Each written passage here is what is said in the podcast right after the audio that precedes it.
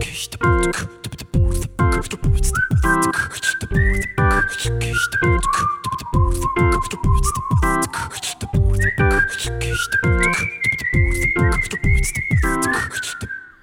Freunde, hier sind wir wieder, euer Airboy Podcast. Letzte Woche haben wir es schon angesprochen, Chris ist nicht am Start. Dafür habe ich einen Sandro von dem Vibes Magazine hier neben mir sitzen in Dresden. Moin, moin. Tatsächlich echt praktisch. Du kommst einen Tag her und das ist genau die Nacht, wo keine NBA-Spiele sind. Es ist scheiße. Ich habe mich eigentlich gefreut, mit dir Basketball zu gucken, aber dann lassen wir es halt dieses Mal und holen sie beim nächsten Mal nach und dann hoffen wir, dass da drei, vier Partien in der Nacht kommen und dann ziehen wir durch. Ja, das kriegt man bestimmt hin. Ich würde mich ja besonders über eine Partie in der ersten Runde Clippers gegen Mavericks freuen, wo danach die Mavericks mal wieder rausfliegen. Aber ich würde sagen, wir haben noch einen Gast. Lorenzo, grüß dich. Hallo zusammen, hi. Wir haben uns ja auch lange nicht gehört. Das letzte Mal waren vor den Play-Ins. Die hast du ja ziemlich gut predicted. Ich habe bloß bei Jonathan gehört, du warst ziemlich zufrieden mit deinen Tipps, oder? Ich war, ich war super zufrieden. Auch jetzt in der ersten Runde mit den, mit den Playoffs. Ich habe alle acht äh, Sieger, siegenden Teams richtig predicted. Das ist natürlich immer balsam für die, für die Expertenseele. Ähm, und auch die, die Hawks-Serie gegen die Heat habe ich dann, war ich pessimistisch genug, um sie, um sie in fünf richtig zu tippen. Ja, ich würde sagen, erstmal ganz kurz, wie war eure Woche? Habt ihr irgendwas, was ihr loswerden wollt? Also meine war stressig, aber das sprengt den Rahmen, sonst kommt es zu spät zum Titanspiel, deswegen ich frage Lorenzo. äh, meine, meine Woche war auch ähm, ereignisreich. Diese Woche dann nochmal ein bisschen, bisschen mehr Basketball geguckt als die Wochen davor, gefühlt zumindest. Äh, ich war bei Jonathan zu Gast, haben über die über das Ende der, der Heat Hawks Serie gequatscht. Ähm, ja, und sonst auch drumrum beruflich und so. Also war, war auch, auch stressig, auch viel los. Aber jetzt, heute Abend geht es los mit der zweiten Runde und jetzt, das ist das, ist Wichtigste erstmal. Ich musste so lachen bei dem Pod mit Jonathan und dir, wo du, wo Jonathan so ein bisschen auf diese Sache Trey Young, Luka Doncic angespielt haben, was wir ja in dem Moment schon geplant hatten, dass wir heute drüber reden werden. Und ein bisschen hat es sich ja schon getriggert, so wie es klang. Ja, auf jeden Fall. Also natürlich nach, nach so einer desolaten Serie von Trey Young äh, ist es, glaube ich, nicht nur im amerikanischen Medienzirkus, sondern auch äh, auf, auf dieser Seite ist es, glaube ich, normal, dass dieses Narrativ hochkommt und man darüber spricht, ähm, weil jetzt auch die Saison hinter uns ist, in der Cam Reddish endgültig weggetradet wurde, kommen wir sicherlich später noch dazu. Aber natürlich ist das jetzt eine Facette dieses ganzen Themas, das dann nochmal aufgemacht wird. Und der, in dem Moment ähm, ja, es, es schmerzt. Ich, ich sag mal so, es schmerzt. Kann ich gut nachvollziehen. Meine Woche war eigentlich sehr schlafunarm, sage ich mal so. Ich war am Dienstag bei der Baboon Show in Leipzig, eine, eine schwedische Punkrock-Band, die mit einer Sängerin ausgestattet ist, die so das Gefühl, das weibliche Pendant zu Henning Mai von Anne Mai Kantereit ist. Also so eine Frau mit einer richtig kratzigen, rauchigen Stimme das im Punkrock einfach mega schön anzuhören. Dazu machen die eine sehr geile Live-Show. Dann die Donnerstag Training gehabt, zwei Stunden nur Konter gerannt, mit hat alles weh. Und ja, Freitag selber aufgelegt. Und ja, gestern haben wir dann tatsächlich einen ruhigen gemacht, weil wir ja schon relativ unterschiedliche Leben führen, Sandro. Schon etwas. Dezent. Er schläft sehr lange, ich stehe früh auf. Das ist so der erste Punkt. Ich gehe feiern und du sitzt auf der Couch. Das ist der Punkt. Damit tut sich der Schlaf auch einpendeln. Das auch. Aber ich würde sagen, wir fangen direkt an. Die Folge wird First Round Exit heißen, wo wir uns halt mit den ganzen abgeschlossenen Serien befassen. Das war nun ganz gut, dass halt gestern auch keine Spiele mehr waren. Wir wissen, dass heute, oder wir wissen heute, dass alle Teams, die in der zweiten Runde sind, ich würde sagen, wir reden kurz über alle Serien, kurzen Zusammenfassungen. Würde sagen, wollen wir es auch nicht so lang kommen lassen. Wir haben letzte Woche schon zweieinhalb Stunden über die Serien geredet. Danach vielleicht ein bisschen mehr über das ausgeschiedene Team, woran es lag, was geändert werden muss. Und ja, habt ihr da Lust drauf? Wollen wir das so durchziehen? Gerne. Total, let's do it. Und ich würde sagen, wir starten direkt mit der Serie, die dich wahrscheinlich am meisten interessiert hat, Lorenzo, mit der Heat Hawks Serie 1 gegen 8 Matchup. Ja, 4-1 für die Hawks. Woran hat es gelegen? Man muss ja sagen, dass vor allem Hunter dann doch noch ein paar gute Spiele rausgeknallt hat. Auch das, was man von ihm erwartet hat. Aber im Endeffekt hat es halt einfach nicht gereicht, weil vor allem Trae Young an die Kette gelegt wurde. Ja, ähm, 4-1 für die, für die Heat. Übrigens, du hast gerade 4-1 für die Hawks gesagt. Oh, gut, ja. 4-1 für die Hawks wäre schön. Da hätte ich mich, da hätte ich mich überhaupt nicht beschwert. Ähm, vier, ja, äh, es war eine absolut schreckliche Serie von, von Trey Young. Ähm, die, ich habe mit Jonathan drüber geredet. Das lag natürlich hauptsächlich an der wirklich sehr, sehr beeindruckenden Defense der Heat. Das war Wahnsinn, was da in jeder Sekunde drei, vier Spieler übers, in vollem Tempo übers Feld gesprintet. Die haben die Driving Lanes zugemacht. Sie haben fast alles geswitcht und hatten aber trotzdem zu so gut wie jeder Zeit immer einen Verteidiger auf Trey, der ihn auch kompetent eins gegen eins verteidigen konnte. Und ich glaube, es kam dann aber auch noch dazu, dass, dass Trey einfach eine, ja, eine Off-Series hatte, wenn man das so sagen kann. Also er hatte viele seiner Dreier waren verrückte Dinger, aber die nimmt er in jedem Spiel. Das ist einfach, das gehört zu seinem Spiel dazu normalerweise trifft er sie halt besser. Ähm, er hat sehr schlampige Pässe gespielt zum Teil. Er hatte 6 Assists im Schnitt und 6, ich glaube 6,0 Assists und 6,2 Turnover in der Serie. Ich denke, auch das werden wir so von ihm, glaube ich, so schnell nicht nochmal sehen. Generell einfach grauenhafte Stats, 31,9% aus dem Feld, 18,4% Dreier, das war einfach alles sehr, sehr übel. Ähm, und dass die, die Hawks Offense und generell die Hawks Leistungen mit ihm stehen und fallen, das war ja vorher schon klar. Und deswegen war es am Ende dann in der Art und Weise, wie man dieses letzte Spiel verloren hat, finde ich sehr bitter, weil die Heat dann eben ohne Butler und ohne Lowry waren in diesem Spiel 5. Man hätte noch die Chance gehabt, das am Ende äh, rumzureißen und wenigstens dann nochmal für ein Spiel 6 nach Hause zurückzukehren.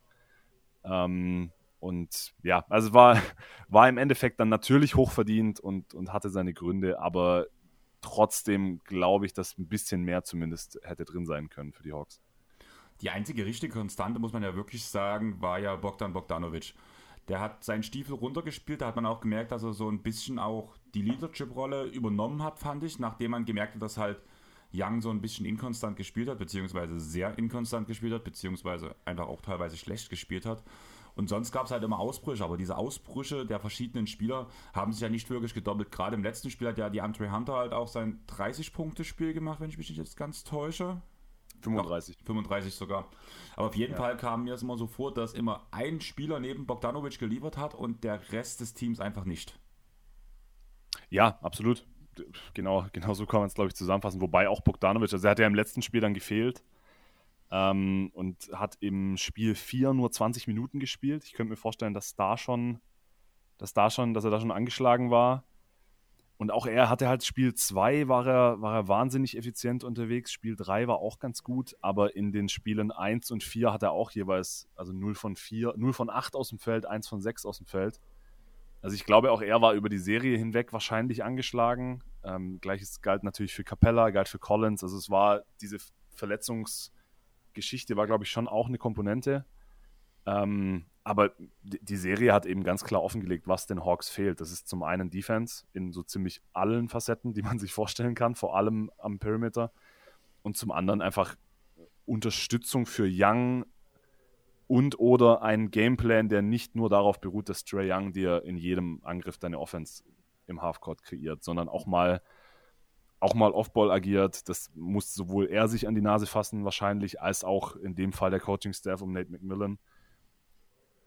Es müssen bessere sekundäre Playmaker her. Bogdanovic hat diese Rolle zum Teil übernehmen können, aber eben auch nicht auf dem Level, auf dem du es brauchst, gegen eine Playoff-Defense, wie, wie sie die Heats in dem Fall hatten es hat, es hat sehr klar offengelegt, was passieren muss in der Offseason beziehungsweise in den nächsten Jahren, wenn man diesen Schritt, den man ja vor dieser Saison hätte erwarten können oder der in Atlanta auf jeden Fall erwartet wurde, nach diesem geilen Playoff-Run letztes Jahr, äh, um diesen Schritt tatsächlich gehen zu können in dieser Eastern Conference, muss einfach auch personell, glaube ich, einiges passieren.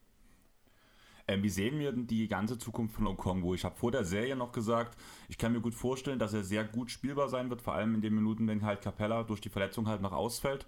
Ähm, einfach weil ich Okongwu immer so als so einen switchbaren Spieler gesehen habe, der ja gerade gegen Spieler wie Bam, wie gegen PJ, Tucker und so weiter und so fort sehr gute Minuten eigentlich sehen müsste. Im Endeffekt wurde er ja ganz klar gegen die Wand gespielt, muss man ja sagen hat, war das jetzt schon das Entzaubern des Okongwus für seine Verhältnisse? Hat man ihm jetzt klare Limitationen oder hat man klare Limitationen von ihm gesehen? Oder wie seht ihr das? Also ich war schon ziemlich enttäuscht, weil ich halt auch während der Saison ein riesen Okongwu-Fan war. Wenn er nicht gerade verletzt ist. Ich glaube, das Problem war halt auch, dass es vielleicht jetzt einfach ein zu großer Schritt war, sage ich jetzt mal, weil die Heats sind ja auf jeden Fall übel krass äh, dieses Jahr, gerade defensiv, was sie da geleistet haben. Trey wurde einfach so immens äh, eingeschränkt. Und ich glaube, das war halt auch das Problem bei Okongwu, dass er dann halt nicht aus sich rauskommen konnte, sage ich jetzt mal, nicht seine Leistungen bringen konnte. Ähm, denn mit dem Capella-Ausfall halt, ich glaube, das war halt einfach auch alles nicht so geplant. Ich hatte mir das dann halt doch mal so ein bisschen angeguckt, die ganzen Starting Fives, da wurde ja auch viel durchrotiert aufgrund des Ausfalls halt von Capella. Ich glaube, da gab es einfach nicht so, so einen richtig festen Gameplan äh, für Okongwu halt auch, dass er sich da ausbreiten konnte, sage ich jetzt mal. Ja, das sehe ich ähnlich. Also ich glaube, am Ende des Tages sprechen wir halt immer noch von einem, von einem 21-Jährigen, der in seinen ersten beiden äh, NBA-Saisons 50 und 48 Spiele gemacht hat, der auch jetzt schon viel mit Verletzungen zu kämpfen hatte. Ich finde, also ich, er hat mir zum Beispiel im Play-In gegen die, gegen die Hornets sehr gut gefallen und jetzt auch gegen die Heat, finde ich, hatte er seine Momente, wo er angedeutet hat, was er sein kann für dieses Team in den nächsten Jahren. Aber ich glaube, mehr konnte man von ihm in dieser Serie wahrscheinlich auch nicht erwarten. Gegen so einen starken Gegner, gegen Bam als primäres Matchup. Bam hatte zwar keine wirklich gute Serie offensiv, aber er ist halt trotzdem einfach eine, ein athletisches Monster, mit dem Okongo sich da alle paar Minuten rumschlagen muss. Und er war halt, ja, äh, ich glaube wirklich viel mehr von einem 21-Jährigen in diesem Setting, der ja letztes Jahr in den Playoffs noch zum Beispiel neun Minuten im Schnitt und jetzt waren es in diesen fünf Spielen 21,6 ich fand es okay, was er gezeigt hat. Ähm, vielleicht hätte man sich etwas mehr erwarten können im, im Best Case. Aber es ist jetzt nicht so, dass ich mir irgendwie Sorgen mache, dass er langfristig in dieses Team. Jetzt mal gucken, was im Sommer passiert. Er ist halt einer der wenigen, glaube ich, wirklich attraktiven Spieler auf dem Trademarkt, die die Hawks gerade haben, die man so in einen Deal mit Collins zum Beispiel oder mit Capella mitschicken kann, um das, um das dem anderen Team zu versüßen. Aber ich glaube, wenn er bleibt, ist er ein, ein Big, der auch langfristig ganz gut neben Trey Young passen könnte. Also da mache ich mir jetzt langfristig nicht so wirklich Sorgen auf der Basis von dem, was wir jetzt in der Serie gesehen haben. Der letzte Name, den ich noch ansprechen wollte, ist DeAndre Hunter. Du hast gerade bei Okongwu schon davon geredet, dass er viele Verletzungen hatte. Ganz ähnlich sieht es ja bei Hunter aus. Man hat ja vor allem während der Saison schon so ein bisschen gezweifelt, war es wirklich die gute Idee, an der Stelle zu picken. Gerade jetzt in der Runde sah er nun wieder relativ gut aus, auch wenn halt defensemäßig noch ein bisschen mehr zu erwarten wäre. Aber das wird halt mit den Jahren kommen. Also er ist ja als Defense-Spezialist in die Liga gekommen, von daher sehe ich da eigentlich wenig Probleme. Aber er ist halt für mich eigentlich der perfekte Gegenpart zu Trae Young. Also wenn er die Leistung bringt, die er in den Playoffs gezeigt hat, plus seine Defense mal voll ausschöpft, oder was denkt ihr? Absolut. Also auf dem Papier ist er ein Spieler, der perfekt neben Trey Young passen sollte. 3D-Wing, athletischer Wing, relativ groß, kann sich auch mal seinen eigenen Shot kreieren, was er ja dann jetzt vor allem in diesem letzten Spiel auch sehr gut gemacht hat aber es ist auch wieder so ein, so, so ein Name, der einfach noch nicht das erreicht hat, was man sich von ihm hätte erwarten können, was man, ihm, was man sich von ihm erwartet hat als vierter Pick zwei Jahre nach diesem Trade Draft. Und ich glaube, der Plan war, dass er möglichst schnell in die Rolle dieser, dieser Nummer zwei, vor allem da jetzt Collins lange gefehlt hat und auch in dieser Serie nicht bei 100% war. In der Serie gegen die Heat hat er mir jetzt sehr gut gefallen, aber im Großen und Ganzen war das in dieser Saison zu viele Auf und Abs, zu wenig Konstanz, vor allem defensiv. Also ich finde, er hat defensiv im Vergleich zum letzten Jahr vor seiner Knieverletzung letztes Jahr sogar einen Schritt zurück gemacht. Das war jetzt sehr ermutigend, was er gezeigt hat in dieser Serie, vor allem in diesem letzten Spiel, wenn er, wenn er die Form über die Offseason retten kann und weiter an sich arbeiten kann, dann glaube ich, dass er, dass er ein wichtiger Teil dieses Teams sein kann. Auch da wieder, sollte man jetzt einen, einen Trade im Sommer für irgendeinen Star anstreben, ist halt Hunter einer der ersten Namen, der da vom gegnerischen GM fallen wird. Ich bin gespannt, ob er nächste Saison überhaupt noch bei den Hawks spielt, zumindest über die Trade Deadline hinaus. Würdest du als Hawks-Fan dir lieber Hunter im Hinter, also bei dir bei den Hawks behalten oder lieber Huerta abgeben? Ja, oder Huerta abgeben. Huerta oder Hunter? Boah, wahrscheinlich Hörter.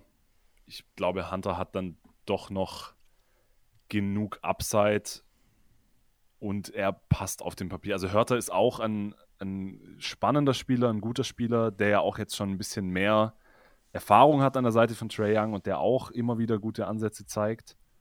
Aber ich glaube, Hunters Upside ist zu hoch, als dass man ihn da jetzt versuch aktiv versuchen sollte wegzuschicken. Ich glaube, wenn, dann ist es eher eine Geschichte von, wir wollen euren Star, also müssen wir euch so und so viel Gegenwert mitschicken können. Und unsere gut verdienenden Spieler haben diesen Gegenwert wahrscheinlich nicht.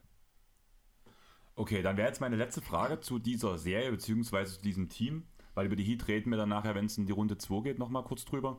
Ähm, was muss in der Offseason geändert werden? Kommt Collins weg?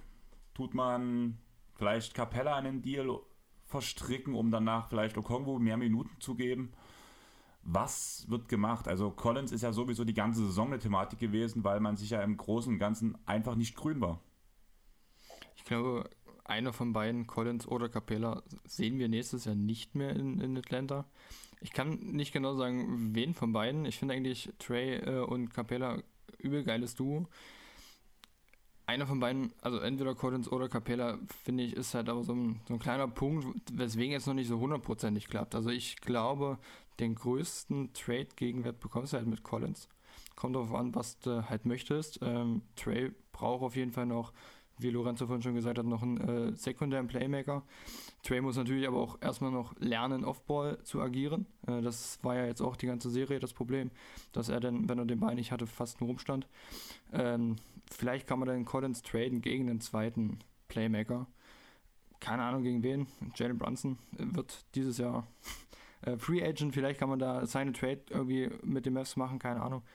Als also ich würde mich freuen als, als Mavs-Fan. Ähm, deswegen. Und Lorenzo äh, denkt sich bloß, bitte nicht, bitte nicht.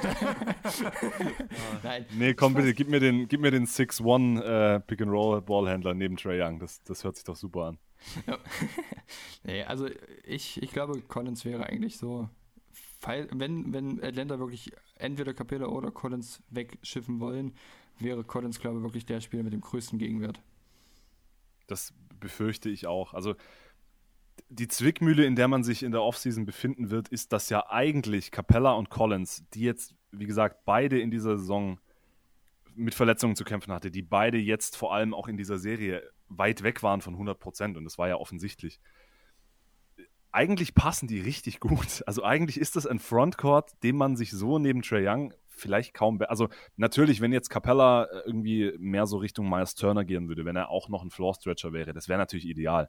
Aber Capella als ideal, als, als defensiver Anker, als Rollman mit einer extremen Roll Gravity und daneben Collins als trotzdem athletischer Vierer, der seine Dreier trifft, der aber auch Small Ball fünfmal übernehmen kann in Offenses, die dann auch richtig gut funktionieren. Die Konstellation mit den dreien ist eigentlich ziemlich geil. Aber es sind eben die einzigen beiden Spieler, die man im Kader hat, die sowohl einen gewissen, also die Wert plus Gehalt. andere, die für andere Teams schmackhaft wären und die aber gleichzeitig auch genug verdienen, dass man sie als zentrale Pieces eines solchen Trades benutzen könnte. Und deswegen gehe ich auch relativ fest davon aus, dass mindestens einer von beiden, wenn nicht in der Offseason, dann spätestens zur Trade Deadline gehen muss, weil die Löcher, die man im Kader hat, sind zu groß, als dass man es einfach nochmal versucht in dieser Konstellation. Die Stimmen werden ja immer lauter, dass Rudy Gobert auf den Markt kommen soll. Ist Bitte auch kein Floor-Stretcher, aber eigentlich schon der bessere Defender als Capella, also ein guter Lob-Threat. Je nachdem, was man dafür abgeben muss, was wäre das Maximale, was du für einen Rudy Gobert abgeben würdest? Also, also, kurz, ich muss klarstellen, dieses Bitte nicht, das Spontane war nicht. Ich mag Rudy Gobert, ich bin großer Gobert-Fan, im Gegensatz zu vielen anderen. Ähm, ich glaube auch, dass er im Vakuum gegenüber Capella tatsächlich ein Upgrade wäre. Ich denke aber, dass man, dass man da so viel wird mitschicken müssen, dass Utah das machen würde, dass es sich, glaube ich, nicht lohnen würde. Also Gobert, Capella, Wahrscheinlich würde man Gallinari noch mit reinpacken, damit die Jazz das auch vom, vom Tax-Level her anmachen würde, weil Gallinaris Vertrag nächstes Jahr ist ja nicht ganz garantiert oder sogar größtenteils nicht garantiert, glaube ich. das wird aber, also warum sollte Utah das denn machen? Das wird, glaube ich, nicht reichen. Und mit jedem, mit jedem jungen Spieler oder mit jedem Wing, also Utahs große Lücke ist ja auch die Perimeter Defense. Und wenn wir jetzt unsere Perimeter Defender nach, nach Utah schicken, dann haben wir ja noch mehr das Problem. Also ist ja die, unsere Lücke auch jetzt schon. Ja. Ich sehe da einfach keinen Deal, bei dem die Hawks am Ende äh, besser werden. Und so sehr ich Gobert mag und so sehr er, glaube ich, auch als, als defensiver Anker nochmal diesen einen Schritt über Capella wäre, glaube ich nicht, dass, dass, ja, dass es da einen gewinnbringenden Weg gibt aus Hawks Sicht. Okay, dann würde ich sagen, springen wir einfach zur nächsten Serie, um danach über die zweite Runde der Miami Heat auch ein bisschen zu reden. Denn Philadelphia hat die Toronto Raptors mit 4 zu 2 geschlagen und ähm, Embiid hat eine Gehirnerschütterung davon getragen. Chris hat das wahrscheinlich alles noch ein bisschen genauer mit unter die Lupe genommen. Er war ja von vornherein sehr optimistisch, während vor allem der Raptors Philadelphia sehr viele Stimmen ja schon eher so waren, na, schwierigstes Matchup für die Sixers, was man überhaupt treffen konnte. Harden spielt die schlechtesten Spiele, ähm, seitdem er halt ein Leading-Spieler ist, sage ich mal, ein Franchise-Player ist, immer gegen so ein Team wie die Raptors sind. Diese Saison waren auch seine schlechtesten Spiele gegen die Raptors. Und im Endeffekt muss man sagen, ist das komplette Philadelphia-Team äh, aufgetaut. Und Tobias Harris hat eine starke Serie gespielt. Maxi war teilweise der zweitbeste Spieler im Kader neben Embiid. Harden ist zum Floor General mutiert und Embiid war ja sowieso das Monster, was es halt ist. Im Endeffekt hat man danach drei Spiele gewonnen. Danach kam das so berühmte 3-1, wo alle schon gedacht haben, oh Doc Rivers. Also ich habe noch nie in so einem kurzen Zeitraum so viele Memes im Internet gesehen, die irgendwie kamen so, ja, wird Doc Rivers ähm, wegschmeißen. James Harden und 3-1 hat auch seine Vorgeschichte. Im Endeffekt haben die Sixers 4-2 gewonnen, aber mit einem hohen Preis, muss man ganz ehrlich sagen. Also gerade im Beat-Ausfall, ich glaube, das war drei oder vier Minuten vor Ende der letzten Partie, das ist schon bitter. Also ich weiß nicht, wie lange er ausfällt. Äh, also die Au rechte Augenhöhle ist auf jeden Fall frakturiert und er hat eine Gehirnerschütterung, keine Ahnung. Ähm, ich habe schon mal gelesen in dem Artikel, äh, wo ich es gestern, vorgestern dann gelesen habe, ähm, dass er das schon mal hatte, links, glaube war das denn, dass er drei Wochen rausgefallen, ausgefallen ist und der mit Maske zurückkam. Drei Wochen bei den Playoffs ist schon sehr lange auf jeden Fall. Und gerade gegen Miami bräuchten sie Beat. Deswegen sehe ich, ist es schwierig auf jeden Fall. Ähm, Embiid hat auf jeden Fall eine gute, gute Serie gespielt und wird dann auf jeden Fall schmerzlich vermisst werden. Jetzt keine Ahnung wie lange, wie gesagt, aber ein paar Spiele wird er jetzt auf jeden Fall verpassen. Ich, zumal er dann ja selbst, wenn er rechtzeitig zurückkommt, vielleicht irgendwie mit Maske zurückkommt in die Richtung. Also das wird ihn ja dann auch einschränken. Äh, und äh, die, Geschichte mit seinem Daumen hat er ja immer noch. Also er hat ja sowieso äh, schm mit Schmerz gespielt, mit einer Verletzung, die dann nach der Saison auf jeden Fall operiert werden muss. Deswegen, ähm, also die, die Serie gegen die Raptors war so ein bisschen die Serie, bei der sich die, bei der wir NBA-Nerds uns, uns zusammengetan haben und gesagt haben, das ist die Serie hier, der, der. und dann hat es vor allem in den ersten drei Spielen halt ähm, ging es in die komplett andere Richtung. Was du gerade angesprochen hast, äh, es war eine schwierige Serie für Harden. Das hatte natürlich zum Teil mit den Raptors zu tun, aber zum Teil, glaube ich, auch mit der immer stärker werdenden Gewissheit, dass James Harden einfach nicht mehr der Spieler ist, der er vor zwei, drei Jahren noch war. Und ich glaube auch nicht, dass er der nochmal sein wird. Zumal ja jetzt mit den Heat eine sehr ähnliche Defense auf ihn zukommt. Die sind ja, habe ich ja gerade ausgeführt in der, aus der Hawks-Serie. Das wird jetzt nicht viel schlechter, was, ihm, was da auf dem Perimeter auf ihn zukommt. Und die Raptors waren ja dann auch noch ohne Van Vliet. Scotty Barnes hat ein Spiel komplett verpasst und war danach dann auch wieder angeschlagen. Also es, ich glaube, es hätte gar nicht so viel gebraucht, dass dieser, dass dieser Kollaps wirklich noch gekommen wäre. Und dann, das wäre natürlich ein absolutes Meme und Twitterfest geworden mit, mit Rivers und Harden. Und mit Blick auf die zweite Runde, ich glaube, selbst wenn Embiid nur in Anführungsstrichen zwei oder drei Spiele verpasst, sehe ich da halt, sehe ich einfach schwarz. Also ich glaube, selbst mit Embiid, mit einem Harden, der vielleicht ein bisschen besser spielt und mit Maxi und Harris annähernd in der Form, in der sie waren, selbst dann würde ich die Heat, glaube ich, noch leicht favorisieren. Und auch bei den Heat natürlich kommt es darauf an, wie, wie der Fitnessstand ist. Butler war jetzt raus, Lowry war jetzt raus. Die brauchen sie natürlich, aber also ohne Embiid sehe ich absolut schwarz. Da sehe ich keinen Weg, wie die Sixers mehr als ein oder zwei Spiele gewinnen in der Serie. Also bei der Butler-Verletzung muss man ja sagen, dieses Verletzungsupdate kam ja kurz vor Spielbeginn erst. Das war, das ist ja meistens ein Zeichen dafür, dass es nichts Schlimmes ist, wenn es so ganz knapp vor dem Spiel ist. Meistens bedeutet das ja, wir warten mal noch ab, gucken, wie er sich bewegt, gucken, wie es am Tag des Aufstehens geht und danach gucken wir, ob er spielt oder nicht. Aber das ist ja schon mal ein Zeichen, dass es zumindest meistens keine strukturellen Schäden hat oder keine größeren Schäden in Muskeln oder Knochen oder sowas etc. Deswegen sehe ich das Butler-Problem gar nicht so groß. Lowry schon eher, den bräuchte man auch gerade um die Guards, also um vor allem Maxi oder Harden auch so ein bisschen zu ärgern. Klar, Harden hat den größten Vorteil gegen Lowry, aber trotzdem, wir wissen, was Lowry in der Defense bringen kann. Das ist auch so ein kleiner Hydrant, kann man ja sagen, der auch gegen größere Spieler mal gegenhalten kann.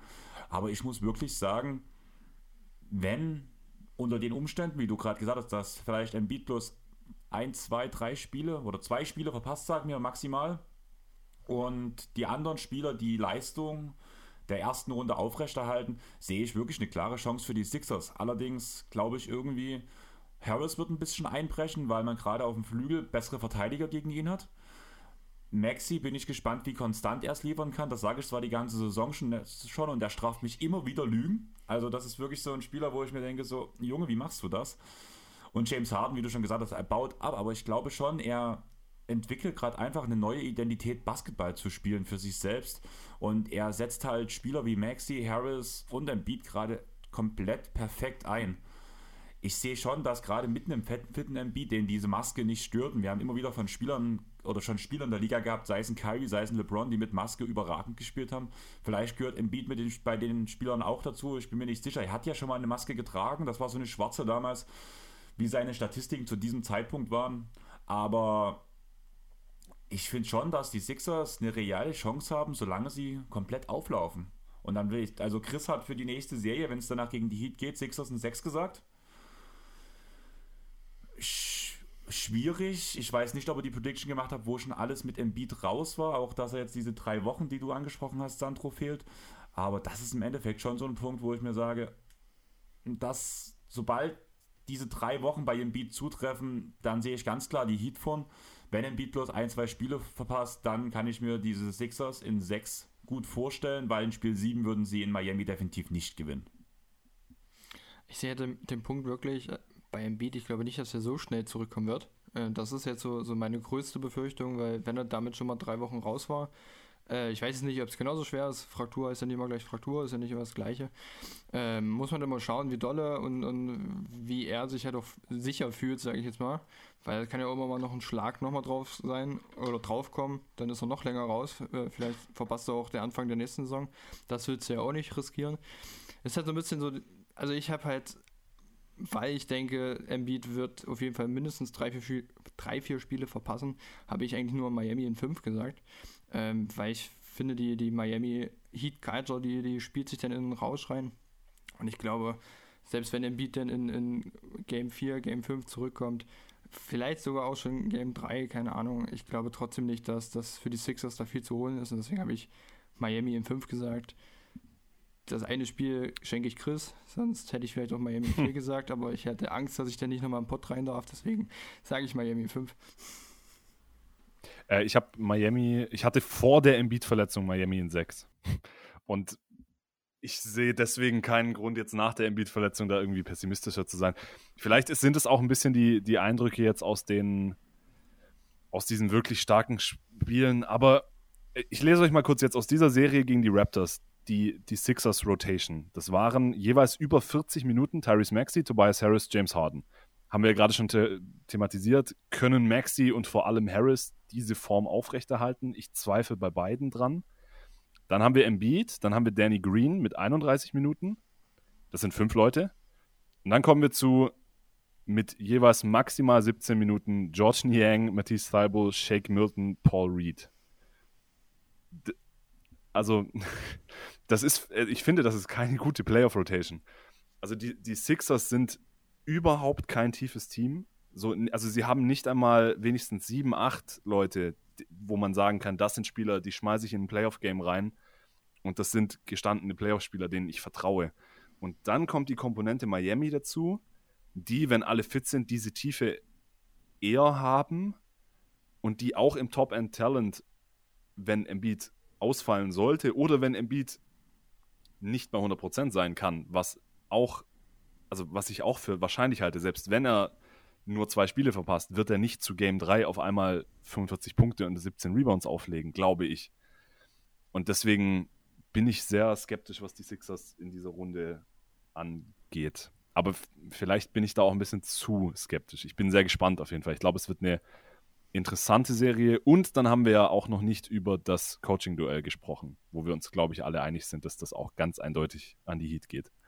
Ähm, ja, sind wir uns. Allerdings haben wir das in der Serie davor auch gesagt. Gut, aber bei den Raptors hat dann einfach auch das Talent gefehlt. Ja. Glaube ich. Also die Raptors haben ja viele der Dinge, die wir Nerds prophezeit hatten, was sie, was sie machen werden gegen Harden und Co. Ähm, haben sie ja tatsächlich gemacht. Und dass dann Harris und Maxi so heiß laufen, das mussten sie, glaube ich, in Kauf nehmen. Sie haben nicht zugelassen, dass Embiid sie komplett zerstört. Und sie hatten dann selber noch mit personellen Problemen zu kämpfen. Also ich glaube, für die Raptors ist auch wirklich viel schiefgelaufen in der Serie. Was ich und halt deshalb. Sage, ja, du erstmal weiter. Ja, deshalb, ich glaube einfach, dass die Heat von der, von der Intensität her, von der Switchability, von dem Coaching-Vermögen, dass es in eine sehr ähnliche Kerbe schlägt wie die Raptors. Nur halt in individuell viel besser. Ähm, kann ich gut nachvollziehen. Was ich halt sehe, ich fand halt eigentlich, also ja, sie haben Embiid für die Verhältnisse, die man halt in dem Team vorfinden konnte, haben die Raptors die Sixers gut verteidigt. Allerdings bin ich der Meinung, dass Embiid auch da ganz schön auf Sparflamme ab und zu gespielt hat. Ich hatte nie das Gefühl, dass er irgendwie großartig für seine Punkte arbeiten musste, wie er es sonst gegen andere Spieler schon gemacht hat und wie er es schon gezeigt hatte. Für mich war halt auch gerade diese 26 Punkte, die er im Schnitt in der Serie ungefähr aufgelegt hat, war für ihn ja so ein bisschen so. Es wirkte für mich entspannt, wie er sie gemacht hat. Und war halt, er war halt glücklich darüber, dass halt Spieler wie Maxi, wie Harris und halt Harden so ein bisschen Last abgenommen haben, was er ja bis jetzt in keiner anderen Playoff-Serie vorher jemals hatte, dass ihm so viel zugespielt wurde. Deswegen denke ich halt schon, dass halt vor allem im Beat nochmal einen Schritt vorgehen kann und dass er zumindest diese Statistiken, die er diese Serie jetzt aufgelegt hat, auch in der Heat-Serie auflegen kann. Genauso effizient auch, wie er es gemacht hat, weil er eigentlich noch Luft nach oben hat, bin ich der Meinung. Danach kommt die Da würde ich jetzt, da würde ich direkt einhaken und dagegen setzen, die Raptors haben halt nicht mal annähernd einen Bam Adebayo. Also die Raptors haben ihn ja mit, mit Chris Boucher und zum Teil Siakam verteidigt. Ja, da gebe ich dir recht, aber ich denke halt, dass gerade wie gesagt, ich sehe ich seh halt nicht, wir sagen es ja bei den Suns die ganze Zeit, sie springen nur so hoch, wie sie es müssen. Ich finde, das hat ja. Embiid in der Serie gemacht gerade. Ich glaube nicht, dass, dass Embiid in keinem der, oder ich bezweifle, dass Embiid in einem der Spiele mal an den 80, 90 Prozent seines reinen Leistungsvermögens gekratzt hat, weil das sah für mich einfach viel zu einfach aus, wie er zu seinen Punkten gekommen ist, einfach weil die ähm, Raptors nichts entgegensetzen konnten und er sich in Anführungsstrichen nicht mal Mühe geben musste. Und sobald er wieder konzentriert und so sein dominantes Shaquille O'Neal-Spiel aufzieht, bin ich der Meinung, dass halt gerade in einem Beat auch einen Bam überpowern kann, einfach auch weil, man, weil er die Größen- und Massevorteile gegen ihn hat. Also für mich kann niemand in der Liga einen Joel Embiid aufhalten. Absolut. Also wenn er, sollte er bei 100% sein und sagen wir mal zu Spiel 3 zurückkommen und es drauf anlegen, dann kann er in jedem Spiel 40 machen. Das stimmt. Da gebe ich dir absolut recht.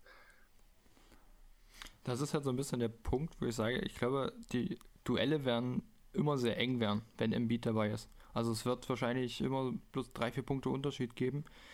Und da sehe ich dann halt doch in Miami einfach den Vorteil, weil die halt zwischendurch auch mal andere Spieler aufs Parkett äh, bringen können, die jetzt halt auch verlässlich Punkte bringen, was ich jetzt halt wirklich beim, beim Sixers Kader nicht so sehe, äh, dass ich jetzt sage, okay, du kannst Embiid, du kannst Harden und Maxi wirklich einfach mal Ende des dritten Viertels rausnehmen für 5, 6 Minütchen. Ich glaube, da bist du dann schon mal mit minus 15 hinten oder so.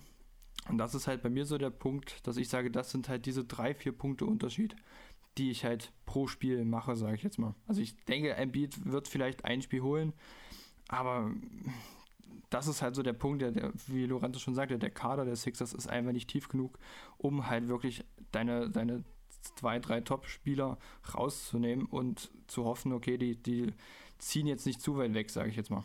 Das ist halt so der ja. Punkt, weswegen ich sage, Miami in 5, vielleicht halt auch in 6, aber die Spiele werden immer sehr, sehr eng ausgehen und halt zugunsten der Heat, weil sie halt einfach tiefer und, und halt einfach breiter aufgestellt sind. Und auch in der Crunch-Time glaube ich, dass, also in der Crunch-Time wird ja On-Ball-Shot-Creation am Perimeter nochmal viel, viel wichtiger. Und auch da haben die Heat mit Butler, Lowry, Hero einfach mehr Waffen. Also ich traue es, wie gesagt, ich, ich bin Harden Pessimist, spätestens seit ein paar Monaten. Er hat einfach nicht mehr diesen First Step, ähm, um an den, also er hatte selbst gegen jemanden wie Fred Van Vliet in dieser Raptors-Serie, er, er konnte ihn nicht auf der Dribble schlagen oftmals. Und wenn er dann gegen einen Butler oder gegen einen der vielen äh, Tucker, was auch immer, gegen einen der vielen, vielen Heat-Verteidiger, ich traue es ihm einfach nicht zu. Ich traue es Maxi bedingt zu, aber ich glaube, da, da, da lastet man ihm zu viel auf. Und ich traue es halt jemandem wie Harris auch überhaupt nicht zu. Und natürlich kann Embiid dann mal aus dem Post irgendwie was rauskreieren in der Crunch-Time. Aber auch in diesen engen Spielen würde ich dann tendenziell, äh, dann kommt auch wieder die Komponente Spoelstra mit rein, würde ich tendenziell auch in engen Spielen die Heat favorisieren. Und deswegen, ja, wie gesagt, ich bin gespannt. Wahrscheinlich reden wir in drei, vier Wochen dann drüber, wie, wie, die, wie die Sixers, wie Embiid zurückkam nach Spiel 2 und die Heats sind in sich zusammengefallen und dann, aber äh, im Moment ähm, sehe ich nicht wirklich einen Weg, wie die Sixers diese Serie gewinnen können. Das heißt, du gehst Sixers in 5 oder Sixers in 6? Äh, Heat. Ähm, Heat in 5 oder in 6? Boah. Ähm, oder 4. Wenn, wenn Embiid die ersten drei oder vier Spiele verpasst, dann Sixer, dann Heat in ja, Heat in vier vielleicht sogar. Das ist vielleicht ein bisschen zu. Äh, also ich glaube, wenn wir, wenn wir Embiid in dieser Serie nicht sehen, dann Heat in vier. Wenn wir ihn sehen, sehr eingeschränkt und sehr spät, dann Heat in fünf. Wenn wir ihn sehen, mehr oder weniger er selbst und ab Spiel drei oder so, dann Heat in sechs. Das war jetzt eine sehr, eine sehr spezifische Antwort auf deine Frage. Darf ich das so stehen lassen oder muss ich mich festlegen? Das darfst du so stehen lassen, natürlich. Bei uns wird ja niemand auf seine Meinung fest ähm. Allerdings fühle ich mich sehr unwohl, weil sonst bin ich immer der Sixers-Pessimisten. Jetzt bin ich derjenige, der sagen muss, wenn Embiid viele Spiele verpasst, bin ich bei, äh, bei Heat in 6. Und wenn Embiid ab Spiel 2 zurückkommt, ich mache es genauso als wie du, wenn Embiid mit 100% ab Spiel 2 zurückkommt, sage ich sogar Sixers in 6. Und wenn er eingeschränkt zurückkommt, Heat in 7.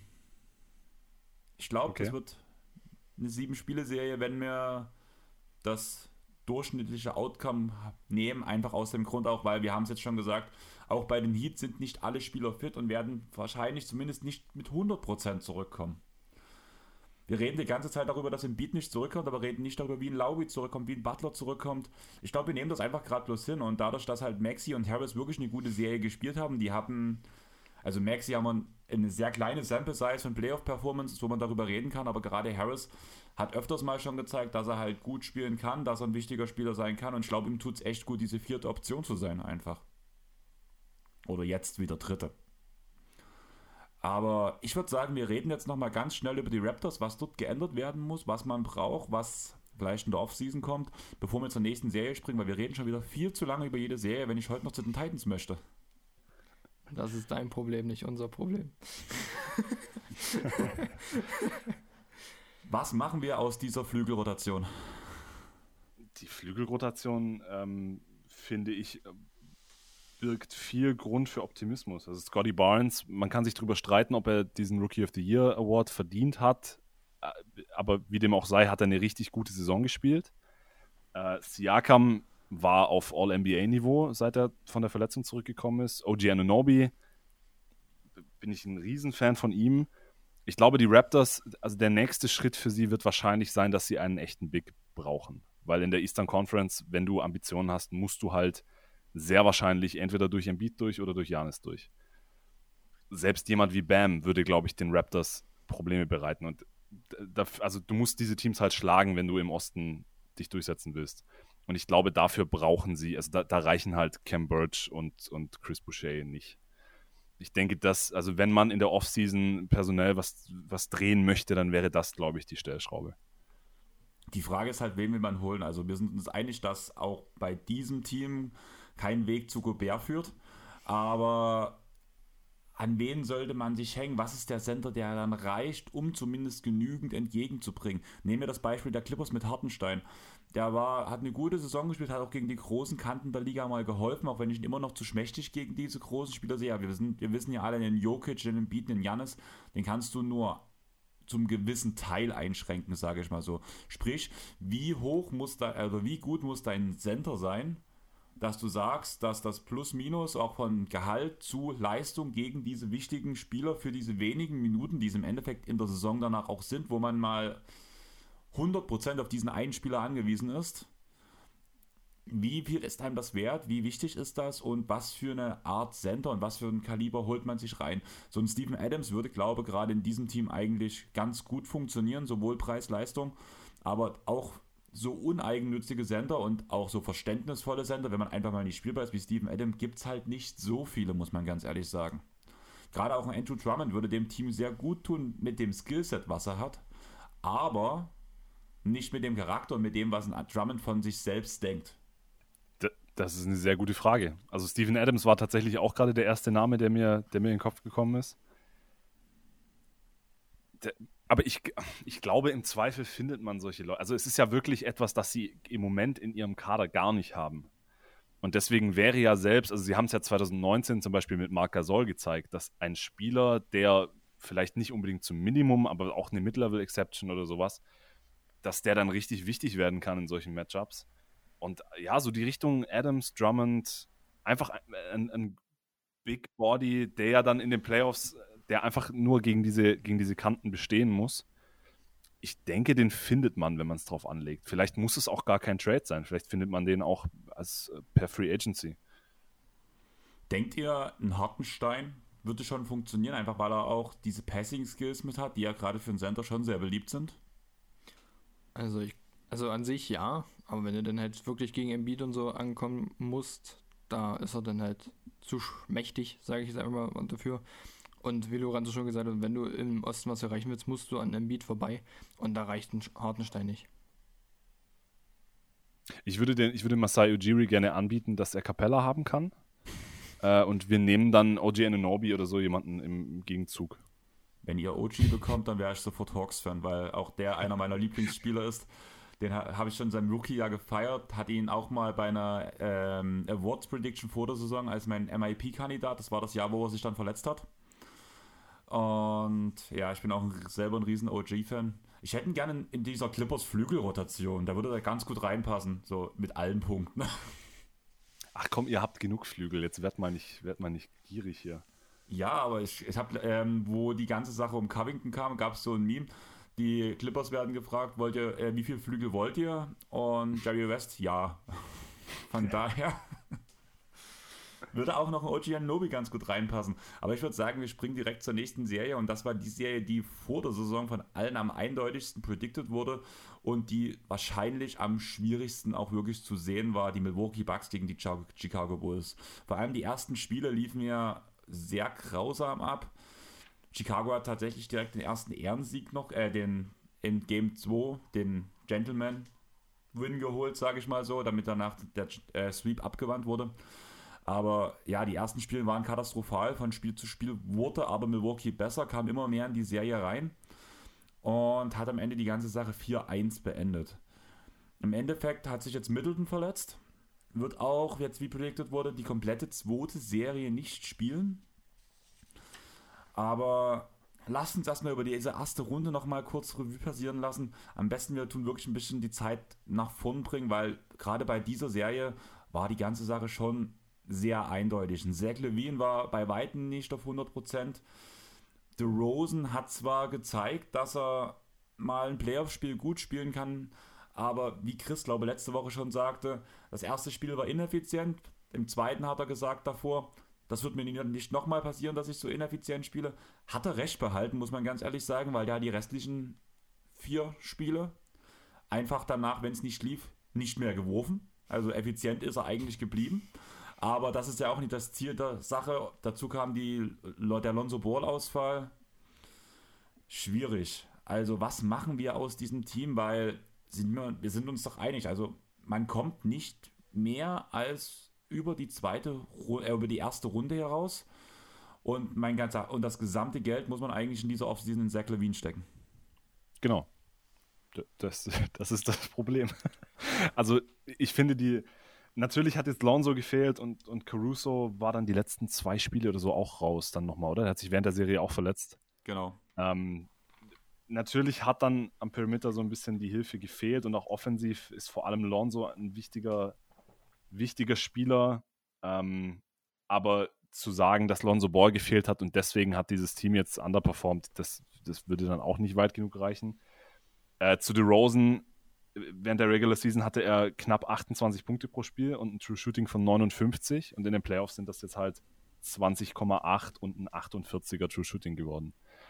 Und äh, man ist jetzt, also Play of the Rosen wurde dann schnell wieder in den Raum geworfen. Ich glaube, die, die Bucks haben es auch defensiv, also es ist auch ein schwieriges Matchup für ihn defensiv gegen die Bucks, die ja mit ihren Supersized Lineups gespielt haben, mit, mit Lopez, Portis und Janis. Da war einfach auch wenig zu holen für ihn, glaube ich. Und es bleibt die große Frage, ob man mit Vucevic als Big eine halbwegs kompetente Playoff-Defense auf die Beine stellen kann. Und auch das wurde jetzt erstmal mit Nein beantwortet. Und deswegen, ja, viele Fragen, die man, die man bei diesem Bulls-Kader hatte, selbst zu Beginn der Saison, als sie ja wirklich ins Rollen gekommen sind und, und Nummer eins im Osten waren und so weiter, selbst da hat man ja immer im Hinterkopf gehabt, ja, aber wie sieht es in den Playoffs dann aus? Und natürlich haben jetzt Verletzungen eine große Rolle gespielt, aber gegen solche Gegner wie die Bucks hätten sie auch komplett gesund jetzt nicht, nicht viel mehr rausholen können, glaube ich. Und deswegen, genau wie du sagst, was macht man jetzt in der Offseason? Vor allem mit diesem, mit diesem Levine Damoklesschwert über. Äh, ja, ich habe nicht wirklich Antworten. Ich habe einfach nur Fragen, was die Bulls betrifft. Ich hatte ja im letzten Pod äh, von Bleacher Report die ganzen Trade-Szenarien rausgeschmissen, die gedroppt wurden, was in der Offseason passieren könnte. Und das ist halt genau der Punkt. Man hat seine gesamte Zukunft abgegeben und mit Wusch einen Spieler, ah, der schwierig ist. Und ich glaube, ich biete ihn jetzt einfach in jeder unserer Runden an. Rudy Gobert. Dir fehlt das Spacing danach. Allerdings, wenn du halt, du hast Lonzo, ist ein guter Werfer. Du hast Levine, ist ein guter Werfer. DeMar Rosen, schwierig. Alex Caruso, inkonstant. Du müsstest für Rudy Gobert, der Trade von Bleacher Report hat umfasst, dass du Wush, Williams und ähm, White nach ähm, Utah schicken müsstest, um Gobert zu bekommen. Das ist viel zu viel. Also gerade dieser Patrick Williams-Faktor finde ich schwierig bei so einem jungen Spieler. Allerdings muss der in so einem Paket eigentlich fast drin sein, dass die Jazz Ja sagen. Allerdings muss man sich das Spacing offen halten, um neben Gobert spielen zu lassen. Deswegen muss auch White eigentlich bleiben. Und ich finde das komplett schwierig, aber du brauchst einen defensiv starken Center in diesem Kader. Und den findet man nicht so leicht. Und bei gerade bei diesem Chicago-Kader, finde ich, reicht halt gerade diese Kante Drummond, die wir vor uns angesprochen haben, die vielleicht noch für die äh, Raptors funktionieren würde. Und Drummond würde diesem Kader nicht weiterhelfen, bin ich der Meinung. Das auf jeden Fall.